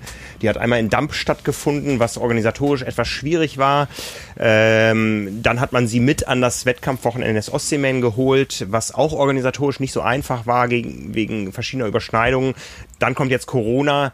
Und wir wissen alle, so Veranstalter mittlerer Größe, die kämpfen Jahr für Jahr ums Überleben. Und da sind also wirklich genug Dinge ähm, ohne Einfluss des Veranstalters in den vergangenen Jahren äh, echt schwierig gewesen. Und von daher können wir nur hoffen, dass sowas uns erhalten bleibt und wir diese Veranstaltungsvielfalt, die wir im Lande haben, äh, doch auch weiter feiern können. Ja, eben. Wir haben ja jetzt auch am Beispiel von Heilbronn gesehen, wie es laufen kann mhm. und wie es vielleicht auch an der einen oder anderen Stelle noch laufen wird. Ähm, ja, und wenn dann eben so eine, ich, ich weiß gar nicht, wie viele Langdistanzen haben wir mittlerweile in Deutschland? Ich glaube zehn oder elf. Müsste ich jetzt auch mich mal wieder auf den aktuellen Stand bringen. Wir hatten Aber immer so um die sieben, dann gab es neue dazu, sind alte äh, gegangen. Manche sind auch nicht sonderlich groß, wenn wir so an äh, Dinge in Hannover denken oder den Moritzburger Schlosstriathlon. Genau, äh, ja. Sehr, sehr familiäre Veranstaltungen, aber über die komplette Distanz, äh, wo dann auch mal eine halbe Stunde zwischen dem ersten und zweiten vergeht, ähm, aber alles irgendwo äh, Teile einer Triathlon-Kultur, die in Deutschland so ganz äh, grandios und einzigartig ist äh, und so vielfältig, ähm, dass sie irgendwo auch äh, förderungswürdig und schutzwürdig ist. Und wir haben ja schon in der Vergangenheit darüber gesprochen, dass ähm, das Ganze nur mit Solidarität funktioniert. Die muss aber von allen Beteiligten kommen. Die darf sich auch nicht nur auf einzelne Events beziehen. Äh, von daher haben wir auch von uns aus da so verschiedene Aktionen, die immer sehr äh, punktuell angelegt waren, abgesagt. Ähm, wir können auch nur wieder nochmal daran appellieren, ähm, wenn ihr wenn es euch nicht umbringt, äh, auf Startgeld, gezahltes Startgeld zu verzichten, dann verzichtet drauf und freut euch drauf, dass ihr im nächsten Jahr äh, starten könnt. Es kommt garantiert zu euch zurück. Wenn ihr jetzt einen kleinen Verzicht übt, dann ähm, habt ihr auch weiterhin die Möglichkeit, äh, den Triathlon-Sport in allen Facetten zu genießen. Sagt sich einfach, ähm, ist sicher im ja. Einzelfall nicht immer ganz so einfach ähm, und da muss dann die Solidarität auch andersrum funktionieren. Wenn sich jetzt äh, eine alleinerziehende Mama, die im Gesundheitswesen sich gerade opfert, ähm, äh, sagt, ich kann mir das einfach nicht leisten, euch mein Startgeld zu schenken, dann muss auch der Veranstalter sagen, äh, okay, äh, bei dir drücken wir beide Augen zu ähm, und wir freuen uns auf ein Wiedersehen im nächsten Jahr. Ja. Ja, ich meine, selbst jetzt hier bei dem Beispiel in, in Glücksburg mit dem Ostseemann, auch wenn das Ganze ja letztendlich dazu geführt hat, dass äh, das Team und der Rennleiter jetzt in Zukunft nicht mehr zusammenarbeiten können, äh, bleibt ja trotzdem zu hoffen, dass es dann wenigstens jetzt durch diesen Mittelweg und durch alles, was angepasst wurde, dass das Rennen erhalten bleibt. Ja. Das wäre ja auf jeden Fall für alle wünschenswert. Ja, ja. Also was die Corona-Krise bei uns auch bewegt hat, das, das möchte ich auch nochmal sehr lobend erwähnen, ähm, ähm, auch wenn es an gewisse Grenzen gestoßen ist manchmal. Äh, wir haben auch auf der Seite trimark.de eine ganz äh, eifrige Diskussionskultur. Da sind wirklich sehr viele, sehr ausführliche Kommentare zu Themen äh, Ostseeman, Rennverschiebung und so weiter, aber auch zu aktuellen Themen wie äh, einer neuen Geschäftsstrategie von Strava. Also da wird sehr, sehr ausführlich diskutiert. Äh, ich habe in den letzten Tagen die eine oder andere Nachricht bekommen, wollt ihr das nicht mehr moderieren? Das ist natürlich ganz, ganz heikel. Da ging es vor allen Dingen um Kommentare unter der Personalie Faris al-Sultan. Da haben wir letzte Woche ausführlich drüber gesprochen, dass äh, das Ausscheiden von Faris al-Sultan aus dem Amt des Bundestrainers jetzt äh, erstmal nichts mit äh, Corona oder Corona-Äußerungen zu tun hat, sondern eher mit einer Entscheidung von Faris eben nicht dieses eine Jahr noch zu machen, weil insgesamt die Zusammenarbeit zwischen Bundestrainer und Verband ähm, wohl für beide Seiten nicht so ähm, erfolgreich und perspektivenöffnend war, wie man sich das mal vorgestellt hat. Das sind Dinge, die lernt man, dann trifft man daraus äh, Entscheidungen und zieht seine Schlüsse und äh, alles ist gut. Ähm, solche Meldungen werden dann auch bei uns manchmal genutzt, um Meinungen äh, kundzutun, die äh, an der Sache vorbeigehen. Da geht es natürlich gerade auch aktuell und gerade in Verbindung mit Faust al-Sultan um das Thema Verschwörung, Verschwörungstheoretiker oder alternativ denkende Menschen oder was weiß ich. Ähm, wir haben uns bisher entschieden, da nicht einzugreifen. Ähm, das ist äh, Demokratie, dass da auch jeder das sagen darf, solange es nicht irgendwo Grenzen überschreitet. Und äh, da finde ich auch ganz toll, dass sich da die äh, Community selbst reguliert und ähm, da auch dann diskutiert wird. Und wie gesagt, es ist sehr schön zu sehen, wie ausführlich die Leute da diskutieren. Wir sind ja tendenziell eh immer schon nicht darauf aus, ähm, ich sag mal, möglichst viele Kommentare, die aus vier Buchstaben und vier Ausrufezeichen bestehen, äh, zu sammeln, sondern äh, eine Diskussionskultur auch willkommen zu heißen. Und das äh, hat auf jeden Fall deutlich zugenommen auf trimark.de, dass da eben auch unter den Artikeln diskutiert wird. Ähm, wir haben auch an einigen Stellen jetzt ausgewiesen, äh, dass man sieht, wie viele Kommentare unter einem Artikel stehen und beobachten das natürlich weiterhin und freuen uns, wenn das Ganze in dem Rahmen weiter so stattfindet wie jetzt. Ähm, es gibt auch Spam-Filter, also ich sag mal, ähm, plumpe Werbung für Bitcoin-Projekte oder sonst sowas, die wird automatisch ausgefiltert, aber ansonsten darf im Rahmen äh, der demokratischen Regularien da jeder das von sich geben, was er meint, zu einzelnen Themen von sich geben zu müssen. Ja, ich glaube, da muss man auch ähm, ein bisschen differenzieren. Einmal, weil wir ja bei vielen Themen auch nur die Plattform dafür bieten, dass untereinander diskutiert werden kann. Mhm. Also nicht, nicht alles, was bei uns ähm, unter dem Artikel auf der Website, nicht alles, was bei Facebook oder bei Instagram kommentiert wird, richtet sich ja an uns. Also ganz und gar nicht. Wir, wir geben ja eine Info, eine News, ähm, einen Inhalt und dann soll ja auch untereinander diskutiert werden. Wenn jemand eine konkrete Frage hat, dann antworten wir natürlich oder auch persönlich per Nachricht. Ähm, kommt natürlich ein bisschen drauf an, was das ist, aber ähm, das ist ja auch nicht immer zielführend, auf alles da selbst mit einzusteigen. Einmal auch aus eigenen Zeitgründen und einmal, weil es das auch inhaltlich dann gar nicht unbedingt braucht ähm, ich glaube, das ist natürlich auch so ein, so ein Ding. Also wenn, wenn wir da einfach, weil viele Leute sich da sammeln, die sich untereinander austauschen mhm. können, äh, das untereinander machen, ist das ja wunderbar. Also dazu brauchst du ja jetzt nicht von uns ähm, auch zu allen Sachen noch unseren Senf, sondern ähm, das ist ja gut, dass die Leute sich da dann auch finden und, und austauschen. Ja, Triathlon, das sieht man daran wieder, zieht auch ein besonderes äh, Publikum an. Ähm, auch wenn wir von Jedermann Triathlon sprechen, für mich ist es nicht der Jedermann, den wir bedienen, sondern es ist äh, schon eine, eine elitäre Zielgruppe, die diesen Sport betreibt. Elitär meine ich jetzt nicht im wirtschaftlichen Sinne äh, oder sonst sowas, sondern es sind Menschen, die ähm, daran arbeiten, äh, ihre, ihre Grenzen zu erfahren, ähm, äh, Erlebnisse zu haben, sich zu verbessern und so. Ähm, und das sieht man eben auch dann in, in solchen Kulturen, dass es da eben äh, auch sachlich und ausführlich zur Sache geht und nicht immer nur, äh, oh toll, äh, äh, äh.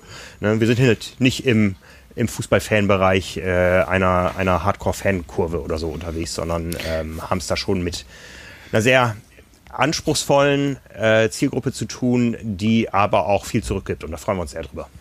Ja, ich meine, spiegelt sich ja auch immer in der Kritik äh, wieder, ne? Ja. Also das, was das, was kritisiert äh, wird, ist vielleicht an anderer Stelle auch oft irgendwie verzeihbar. Und ähm, das ist, äh, ist natürlich auch gut für einen selbst, weil man dann noch mehr motiviert äh, wird, dazu daran zu arbeiten. Also ja. äh, ärgert einen vielleicht immer, auch wenn man auf Fehler oder so hingewiesen wird, aber auf der anderen Seite kann man dann sagen, irgendwie, das ist doch gut, dass die Leute das so konsumieren, dass sie auch sagen, hey, was ist denn da los? Oder irgendwie damit bin ich unzufrieden. Mhm. Wenn man sich dann meldet oder das auch dann begründet ist, dann ähm, ist es ja gut, als wenn man das für sich behält und irgendwie am, am Ende haben dann auch wieder alle was davon. Ja. Also ich, ich glaube, das ist, ähm, das ist natürlich natürlich grundsätzlich eine gute Sache, aber trotzdem kommt es ja auch immer aufs Thema drauf an. Ja. Und äh, ich glaube, in den Zeiten, in denen wir uns jetzt befinden, ist es kein Wunder, ähm, dass das mehr stattfindet, aber auch in alle Richtungen eben Leute, die sich differenziert und ausführlich damit auseinandersetzen, als auch die Leute, die du angesprochen hast, die eben da keine Lust zu haben ja. oder keine Lust mehr zu haben oder überfordert sind in irgendeiner Form. Äh, ich glaube, das wird man immer haben und das lässt sich auch gar nicht vermeiden.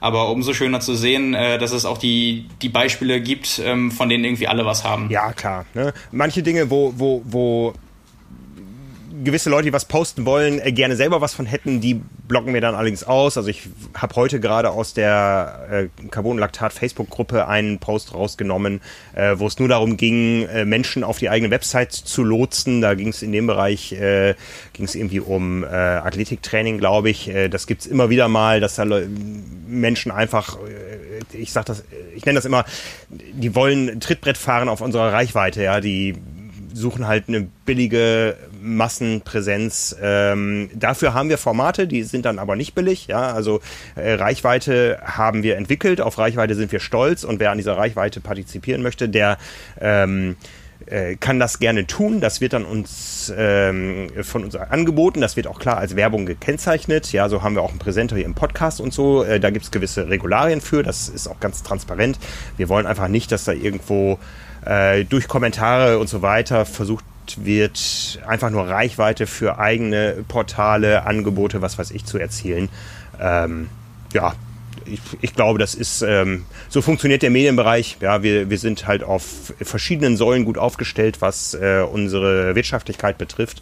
Werbung ist eine davon und von daher ähm, wollen wir auch niemanden, der einfach nur Kommentare lesen will, da mit Werbung konfrontieren, es sei denn, sie ist klar gekennzeichnet.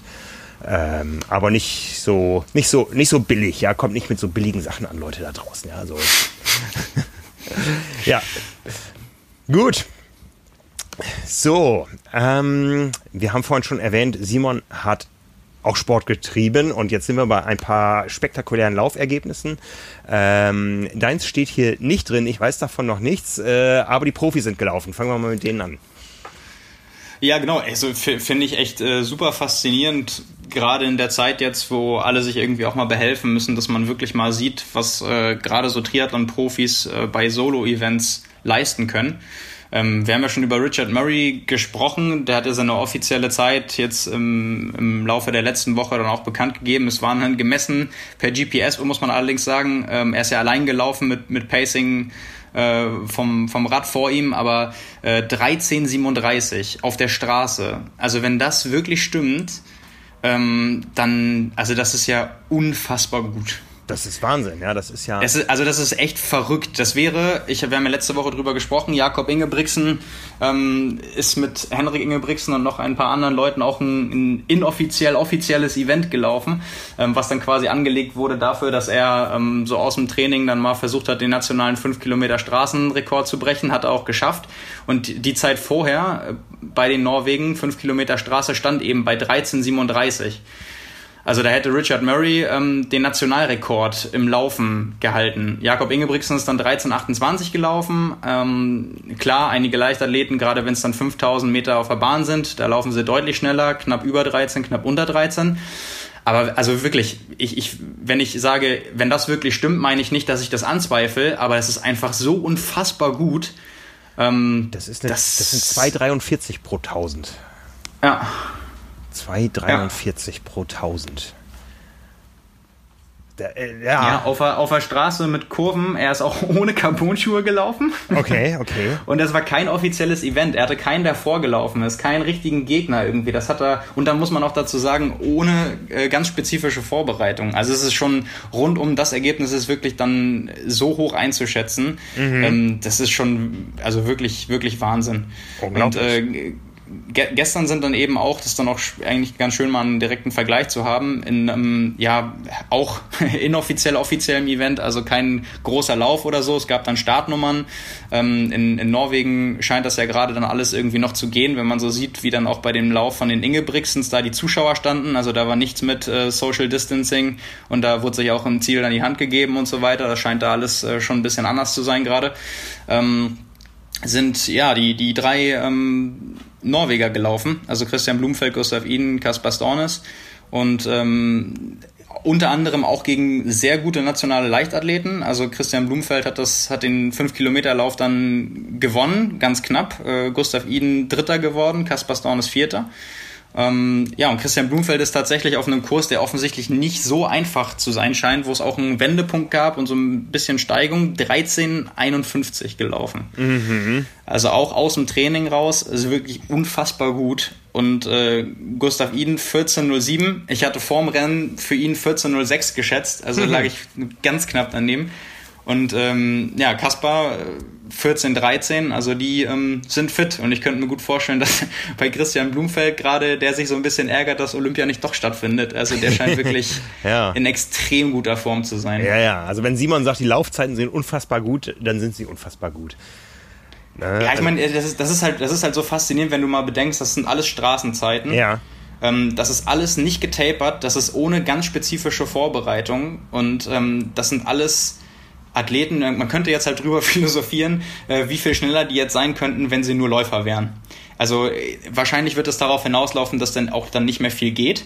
Aber wenn du einfach mal eine, eine 1351 oder sogar noch die 1337 von Richard Murray, wenn du die Zeit mal nimmst, oder sei es auch die, die 1407 von, von Gustav Iden, wenn du das mal auf Bahnzeiten umrechnest mhm. die mal dann in ein Event packst, also in ein hochbesetztes Event von, von Läufern, wo sie dann quasi jetzt, sage ich mal vorsichtig, jeder weiß, was gemeint ist, nur mitlaufen müssen mhm. in einer Gruppe, was ja auch mental viel, viel einfacher nochmal ist. Also was dann für Zeiten möglich wären. Also man, man weiß ja so von, von Alex Yee zum Beispiel, der über 5000 Meter schon bei Europa Europameisterschaften auf der Bahn als Läufer für Großbritannien am Start war, da 13,34 gelaufen ist. Oder ich glaube sogar, ist er, ist er sogar schon 13,29 gelaufen, das weiß ich gerade nicht auswendig. Aber ähm, also auch um die Zeit von 13,30 und der ja mit wahrscheinlich so mit Mario Mola der beste Läufer wahrscheinlich ist, so auf der mhm. Kurz, Kurzstrecke gerade. Einfach dadurch, dass auch die Solo-Zeiten herausragend sind. Ähm, aber wenn man das jetzt gerade so sieht, das meinte ich halt damit. Die, ähm, diese Zeiten hat man sonst so selten, weil das eben jetzt, jetzt wäre sonst Triathlon-Saison. Da mhm, würdest du die mhm. Zeiten aus dem Triathlon sehen und dann ist mal vielleicht auch eine Strecke 20 Meter zu kurz und so weiter.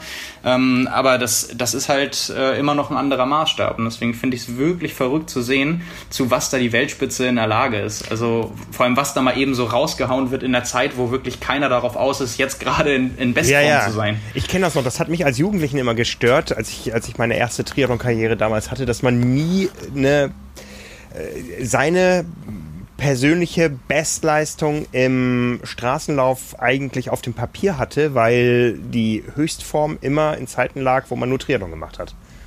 Also ich war damals. Ja gut, das, das kenne ich nicht, aber. ich war damals Triathlon Vielstarter, also zu, zu Hauptsaisonzeiten. Damals gab es noch nicht so viele Rennen, die Saison war kurz. Da hat man dann Triathlon gemacht und äh, am Ende der Saison war man platt, vor der Saison noch nicht richtig fit. Also mich hätte mal interessiert, was so meine 10 Kilometer Bestzeit gewesen wäre, wenn ich sie denn, ähm, wenn ich sie denn äh, im reinen Trier, äh, im reinen Straßenrennen mal oder Bahnrennen gelaufen wäre. Ja. Ja, das Witzige ist ja tatsächlich, es gibt bei so ein paar Athleten offensichtlich das Phänomen, dass sie selbst auch sagen, ähm, viel schneller ist es wahrscheinlich dann auch nicht. Mhm. Also finde ich eigentlich äh, unvorstellbar, es sei denn, man schafft es wirklich, sich vorher extrem zu schonen. Ähm, aber ich glaube, der eine oder andere kennt das dann auch so als Triathlet. Ähm, manchmal läuft es dann eben nach einer Radbelastung auch irgendwie erstaunlich gut. Also ja. ähm, irgendwie hat man dann eben so eine Beine und ist dann auch gut, äh, vorbelastet im positiven Sinne, sage ich jetzt mal. Also nicht, dass man ermüdet ist, sondern da eben eine gute Spannung herrscht. Und wenn man dann eben so das, das richtige Mittelmaß gefunden hat, dann äh, wundert man sich, glaube ich, manchmal, wie, wie flott das dann danach doch ja, noch geht. Sicher eher auf den kürzeren Strecken als beim Marathon in einem Ironman. Ja, klar, ne? klar. Aber ähm, ja, spannende Frage. Ja, ja, aber mal sehen, wie viele da noch auf die auf den Gedanken kommen, das mal auszuprobieren in den nächsten Wochen. Es nimmt ja eigentlich jetzt doch noch eher wieder mehr Struktur an, aber die äh, Ergebnisse jetzt reichen eigentlich schon aus. Es war schon echt äh, teilweise verblüffend. Ja, Karten auf den Tisch, Simon. Ich sehe hier nur, Simon ist drei Kilometer Test auf der Straße selbst offiziell vermessen gelaufen. Mehr weiß ich tatsächlich nicht. Hast du noch nicht gesehen, Nein. das Ergebnis? Nein, habe ich noch ja, nicht gesehen. Gut, dann kann ich dich ja gleich einmal schätzen lassen. Nee, um das einmal, einmal generell abzurunden, das war echt eine so völlig spontane Idee.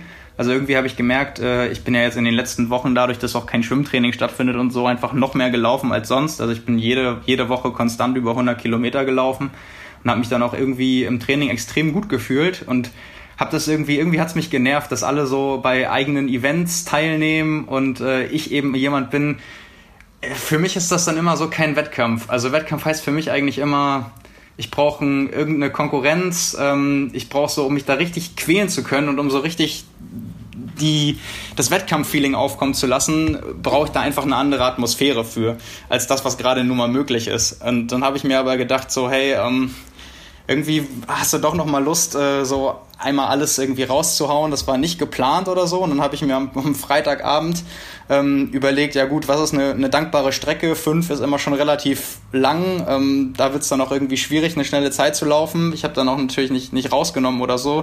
Dachte dann so, drei Kilometer ist eigentlich eine coole Sache. Das könnte ich äh, bei mir quasi vor der Haustür laufen.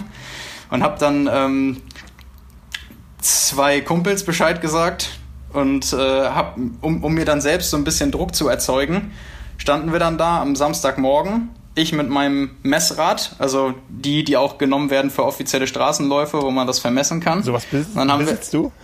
Ja, klar. okay. also so viel, ich wohne, habe ich ja schon mal gesagt, in Lübeck ziemlich weit draußen und äh, das Laufen auf der Straße, die fast 1,5 Kilometer einfach nur gerade geht und jetzt auch super asphaltiert ist, ähm, mehrere Jahre Laufen auf dieser Straße haben einfach gezeigt, dass das GPS unzuverlässig ist, weil eine asphaltierte Straße durch einen Wald mit links und rechts nur hohen Bäumen und so einfach nicht genau sein kann. Und wenn du 3000 Meter haben willst, dann sind eben 3020 oder 2950 doch ein großer Unterschied unter Umständen. Jo. Und dann, ähm, ja, haben wir uns den Aufwand gemacht, das mit Rad wirklich abzumessen. Okay. Genau 3000 Meter und ähm, ja, hatte dann auch Radbegleitung neben mir, extra nicht vor mir, weil ähm, es sollte schon fair sein, ohne Windschatten. Nur jemanden, der mir dann Splits durchgibt. Ich habe mir dann auf dem Boden mit Kreide Markierungen gemacht für Zwischensplits. Und ähm, ja, habe mir dann einen Wendepunkt aufgemalt. Bin dann eine Straße 1,25 Kilometer hoch, 1,25 runter und dann rechts um die Kurve abgebogen und noch 500 Meter geradeaus und noch so leicht um die Kurve. Und hatte dann 3000 Meter offiziell vermessen, hatte dann äh, jemanden, der neben mir gefahren ist und einen auch der tatsächlich äh, Fotos gemacht hat davon.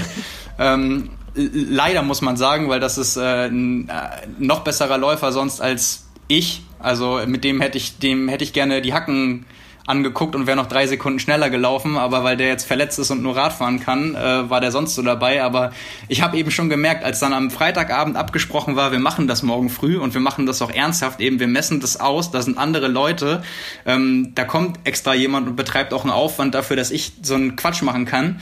Äh, da habe ich dann schon gemerkt, abends bin ich dann ins Bett gegangen und dachte so, Geil, das wird richtig hart morgen früh. und ey, da habe ich mich dann schon so drauf gefreut und so wie es dann halt immer ist. Weißt du, du denkst, das ist eine grandiose Idee, du hast super gute Beine, du kannst auf jeden Fall eine Bestzeit laufen, du hast dich ja so gut gefühlt im Training und dann stehst du da morgens äh, aufgewärmt mit den anderen zwei Leuten da äh, vor einer leeren Straße im Wald und denkst, ey, ich habe mir jetzt mit Kreide Markierung gemacht und irgendwie ist das gerade gar nicht mehr so eine gute Idee, weil auf einmal geht dir nur noch durch den Kopf, wie weh 3000 Meter tun. Ja, ja. Und äh, ja, aber das äh, war letztendlich genau das, was ich irgendwie auch mal wieder gebraucht habe und ähm, ja, lief dann auch tatsächlich äh, ziemlich, ziemlich gut. Ähm, ich kann dich ja einmal schätzen lassen. Wenn du es tatsächlich noch nicht gesehen hast bei Strava, nee, dann also kannst du ja mal einen Tipp abgeben. Ich, ich würde sagen, äh, also mein Tipp, du bist äh, knapp unter neun Minuten gelaufen. Du bist ähm, ähm, und wie ich dich kenne, bist du konstant gelaufen. Du bist immer so in 2,58, 2,59 gelaufen. Äh, also mein Tipp ist 8,55. Äh, witzigerweise wäre genau das mein Rennplan gewesen. Ja, sag ich doch. Also, also, also, ähm, ja. also mein, mein, mein Plan, meine Ansage war, ich will ähm, in Anführungszeichen eine kontrollierte Sub 9 laufen. Also was, was auf jeden Fall realistisch sein, sein müsste, ganz egal mit äh, Vorbelastung und ja. so weiter, ähm, wo ich aber jetzt nicht wirklich auf dem letzten Ritzel eigentlich alles geben müsste. Klar, wenn ich das nicht geschafft hätte, dann wäre das eine ganz, ganz schmerzhafte Erfahrung geworden. Aber so wollte ich das eigentlich auch angehen. Mhm. Ja, das, das Ganze äh, ist dann darin geendet, dass ich die, dass ich Zwischenzeiten bekommen habe. Nach 500 Metern war ich bei 1,21, bei 1000 Metern war ich bei 2,47 und habe mich erstaunlicherweise noch so gut gefühlt, dass ich gesagt habe, ja gut, also wenn ich jetzt rausnehmen würde, wäre ich ja unfassbar dämlich. Jetzt lege ich es dann auch drauf an und dann bin ich halt wirklich all out durchgelaufen und dann mit richtig mit allem, was dazugehört. Und dann äh, bin ich 8,38 gelaufen. 8,38? Ja, es macht einen Schnitt dann von ganz knapp unter 2,53. Boah, ja. das ist ja nur 10 Sekunden langsamer als, die, als der Murray, der, der zwar zwei Kilometer mehr gelaufen ist, aber der, der ist Triathlon-Weltspitze. Ja, aber Krass. der ist eben auch zwei Kilometer mehr gelaufen. Ja. Äh, wie, wie lange hättest du das Tempo noch halten können? Ja, gar nicht. Also das war all out. Das war wirklich, also ich war danach so richtig, was dazugehört, zwei Minuten aus dem Leben geschossen und dreimal Kotzreiz und alles, was man halt braucht nach 3000 Meter. Ab wann tut das weh? Oh, ab 1,5. Okay. Also ab 1,5 ab, ab 1,5 so richtig. Also ich muss sagen, ich, hab, ich bin auch schon lange nicht mehr 3000 gelaufen. Meine 3000 Meter Bestzeit vorher stammte aus einem 10 Kilometer Lauf. Äh, deswegen habe ich mir auch 3000 ausgesucht, weil ich eben dachte so, hey, wenn du jetzt irgendwie knapp unter 9 läufst, dann ähm, hast du nur Bestzeit stehen und im Zweifelsfall ähm, musstest du nicht alles irgendwie drauf anlegen. Mhm. Aber ähm, als ich dann 2,47 gehört hatte und mich noch relativ gut gefühlt habe, dachte ich so, okay, jetzt, jetzt probierst du halt mal. Und dann bin ich, glaube ich, die ersten 1500 in 4,16 und die zweiten in ähm, 4,22. Und die Kilometersplits waren 2,47, 2,57 und 2,54. Ah, ja, okay. Und beim zweiten, mhm. beim zweiten Kilometer war halt dann der Wendepunkt mit drin. Mhm. Aber ähm, ja, das lief dann wirklich erstaunlich gut und ich habe mich einfach tierisch gefreut, weil so dieses Gefühl, es, es kam halt wirklich schon im Rennen gleich. Also wenn du dann jemanden neben dir hast, der so ganz ernsthaft auch Splits gibt, weil er ganz genau weiß, dass du das halt auch wirklich ernsthaft machen willst, wenn dann jemand extra auch kommt und, und das fotografiert und so weiter. Mhm. Das hat dann so richtig, ähm, hat dann so richtig den Druck gebracht, den man so vorm Rennen auch braucht. Also das war dann, war dann irgendwie schon eine coole Sache. Nicht schlecht. Ja. Respekt, also Glückwunsch, Respekt. Ähm, nicht schlecht. Ich muss, ich, ja, ich muss mir gleich mal angucken. Also, gibt es Fotos irgendwo? Äh, ja, bei, bei Strava habe ich die in einer Aktivität hochgeladen und man sieht tatsächlich schick, auch, dass es eine. Schick mir mal den Link, ich packe den in die Show Notes. Das wäre wär tatsächlich auch, ähm, oder war eine, war eine sehr, sehr gute Idee, das wirklich äh, auf einen Zentimeter zu vermessen mit dem Messrad, weil man hat, man sieht in der Aktivität auch äh, eben durch die GPS-Schwankungen, ich laufe da halt sonst auch lang und kenne das deswegen, ähm, dass dann zwischendurch auch so 320er Pace angezeigt wurde und so weiter und äh, ja, normal. Ja. Ja, also das, äh, das war eben dann doch wichtig, weil irgendwie mein Cousin, der, der wohnt halt, äh, der wohnt neben mir, hat dann zu der Aktion so gesagt, wie, ihr wollt das jetzt alles einmal abgehen? So, macht doch GPS. Und wir dann alle nur so wirklich dann als, als ich sage jetzt mal vorsichtig, richtige Sportler, mein Cousin ist kein Ausdauersportler, haben dann so gesagt, nee, du, also wenn dann, wenn dann machen wir das jetzt richtig. So. Und dann, also es war schon cool, das habe ich auch noch nie gemacht. Das äh, hatte was. Ja, sehr schön. So findet doch jeder von uns irgendwo seine Saison-Highlights. Großartig, ja. ja. Also ich freue mich für dich. Also wie gesagt, Respekt. Und äh, ja, ich habe dich ein paar Mal beim Sport gesehen. Ich kann mir das bildlich vorstellen, wie es dir im Ziel gegangen ist. Also ähm, ich weiß auch, wie es sich angehört hat auf den letzten 1000 Metern. ja, genau. Ich kann, ich kann dir bestätigen, genauso, ja. okay. ähm, ja, äh, großartig. Da hat sich unser gemeinsames ja, ja, Intervalltraining, unser einziges, was wir je gemeinsam gemacht haben, doch gelohnt. Ja, ja stimmt, stimmt. Ja, das ist auch noch gar nicht so lange her. Das war, glaube ich, kurz bevor das alles losging. Ne? Genau, da war die Sportanlage, ähm, sagen wir mal so, äh, nicht komplett geschlossen, sondern eigentlich nur geschlossen. ja gut, da durfte man es aber noch, äh, noch benutzen. Äh, Theoretisch, wenn das Tor offen gewesen wäre, ja. ja, gut. Äh, Gehen wir nicht weiter ins Detail. Genau. ja, Ach, ja, sehr schön. Ach, das äh, ja, freut mich wirklich. Äh, ich finde, sowas motiviert mich jetzt auch. Ich muss jetzt auch wieder irgendwann Sport machen. Ähm, erstmal so ein bisschen mit, äh, mit Physio einsteigen, aber Radfahren kann ich und ähm, ja, ich muss jetzt gleich noch raus. Also das finde ich toll. Gratulation. Ja, also, also so, so, so danke. Also so ging es mir ja auch. Ich habe mich durch das, was äh, viele andere irgendwie da gerade auch gemacht haben, auch so motiviert gefühlt, ähm, in irgendeiner Form mal was zu machen, auch wenn es spontan ist, weil ich einfach dachte, irgendwie, du hast jetzt doch äh, ziemlich gut weiter trainiert und habe mich eben auch, auch dann gut gefühlt und habe dann gedacht, es wäre jetzt wirklich schade, wenn man sich im Nachhinein ärgert, äh, dass man das wirklich für so gar nichts gemacht hat. Und wenn es nur ein cooles Erlebnis ist, es ist am Ende des Tages auch ganz schön viel wert, so vielleicht auch gerade in der jetzigen Zeit. Ne? Ja, also ich glaube mal, es können mehr Leute äh, 300 plus äh, Radkilometer an, am Stück fahren oder Everesting machen oder was weiß ich, als äh, die drei Kilometer unter neun Minuten laufen. Ja. Gut, das sind halt zwei völlig andere Anforderungen. Ja. Ich, weiß, ich weiß auch ehrlich gesagt nicht, was mehr weh tut, aber das hängt wahrscheinlich auch ein bisschen von der Person ab, die es macht. Ja, ja. Sehr gut. Ja, wir haben noch ein bisschen aus unseren Rubriken, die wir nach und nach wieder aufleben lassen wollen. Äh, das ist ja immer so dein Steckenpferd, äh, die Dinge reinzubringen. Du hast einen Kommentar der Woche gefunden von einem nicht unbekannten ehemaligen Hawaii-Sieger.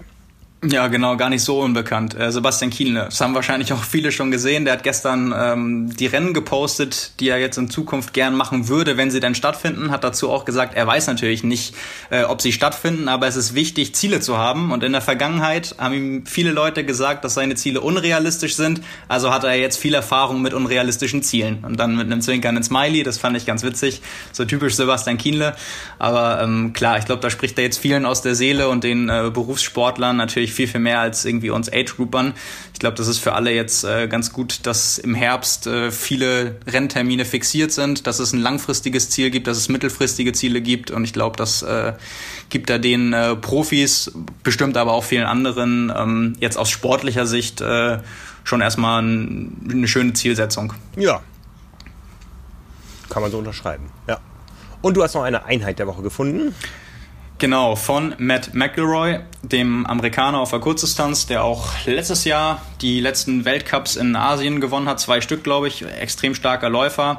Ähm, spannend bei der Einheit fand ich einmal, ähm, dass es für viele realistisch nachzutrainieren, ähm, nicht in den Zeiten wahrscheinlich, ähm, aber eben der Gedanke der Einheit an sich, also das soll jeweils wechseln, 10 Kilometer und 5 Kilometer ähm, Tempo sein, aber im Triathlon, also Triathlon-Tempo, Pace auf Kurzdistanz und Sprintdistanz und die Einheit ist äh, dreimal eine Meile und danach 400 Meter, jeweils getrennt immer mit 400 Meter Trabpause, also eine Meile, 400 Meter Trabpause, 400 Meter Intervall, 400 Meter Trabpause und das Ganze dreimal. Ähm, ja, bei Matt McElroy waren die Zeiten 4,44, 68 Sekunden für 400, 4,45, 66 Sekunden für 400 und 4,42, 66 Sekunden für 400. Das heißt, die Meilen waren immer so im 2,55er Schnitt, letzten auch noch drunter. Ähm, dann 66er beziehungsweise eine 68er Runde für die 400er. Kann man auch nur sagen, wenn das das 10 äh, Kilometer und 5 Kilometer Tempo im Triathlon ist. Ähm, ja, da ist man damit äh, ganz schön weit vorn dabei. Das wird dann auf eine flache 29 rauslaufen auf 10. Ähm, war vielleicht dann doch einen Ticken schneller, aber fand ich so von der Beschreibung her eigentlich eine schöne Einheit, die man so in seinem eigenen Tempo auch gut mal nachtrainieren kann, die auch abwechslungsreich ist mit verschiedenen Intervalldistanzen und die, glaube ich, so auch äh, viel Spaß machen kann. Ja. Krass. Also ich äh, habe heute gelernt, ich bin auf der Langstrecke doch altersgerecht gut aufgehoben und äh, überlasse die drei Minuten, die sub drei Minuten Tempi lieber den jüngeren Leuten. Ich konnte sie nie laufen. Tja. Ja, so ist das. Simon, ich danke dir für die heutige Aufnahme. Ähm, lass uns mal versuchen, dass wir uns nächste Woche wieder richtig sehen und äh, die, äh, die komplette Länge des Spiralkabels an jedem Kopfhörer ausnutzen. Ähm, ja. Würde mich freuen, wenn wir das mal wieder mit sich Kontakt machen äh, könnten, diesen Podcast. Allen anderen da draußen. Ja, passt weiter auf euch auf. Ne? Das Virus ist nicht weg, es hat sich nur ein bisschen versteckt gerade. Ähm, genießt die Möglichkeiten, die wir wieder haben, äh, genießt sie aber mit äh, Bedacht und nehmt sie als Geschenk. Es war lange nicht absehbar, dass das, was jetzt wieder möglich sein wird, absehbar äh, möglich sein würde. Äh, von daher sollten wir das als Geschenk betrachten und sorgsam damit umgehen. Nicht, dass es irgendwann tatsächlich zu einer zweiten Welle und zu einem härteren Lockdown kommt, den wir alle nicht haben wollen. Von daher passt auf euch auf. Lest unsere Ausgabe Triathlon 180 mit vielen äh, spannenden Themen. Freut euch auf äh, die Frodeno-Cover im äh, YouTube-Video in den nächsten Tagen. Ja, was hast du noch dem hinzuzufügen? Nichts. Nichts. ja, erholt euch noch gut vom Wochenende und wir hören uns nächste Woche wieder. Bis dahin schöne Pfingsten und auf ein neues am 2. Juni. Genau, vielen Dank fürs Zuhören und bis zum nächsten Mal. Ciao. Ciao, ciao.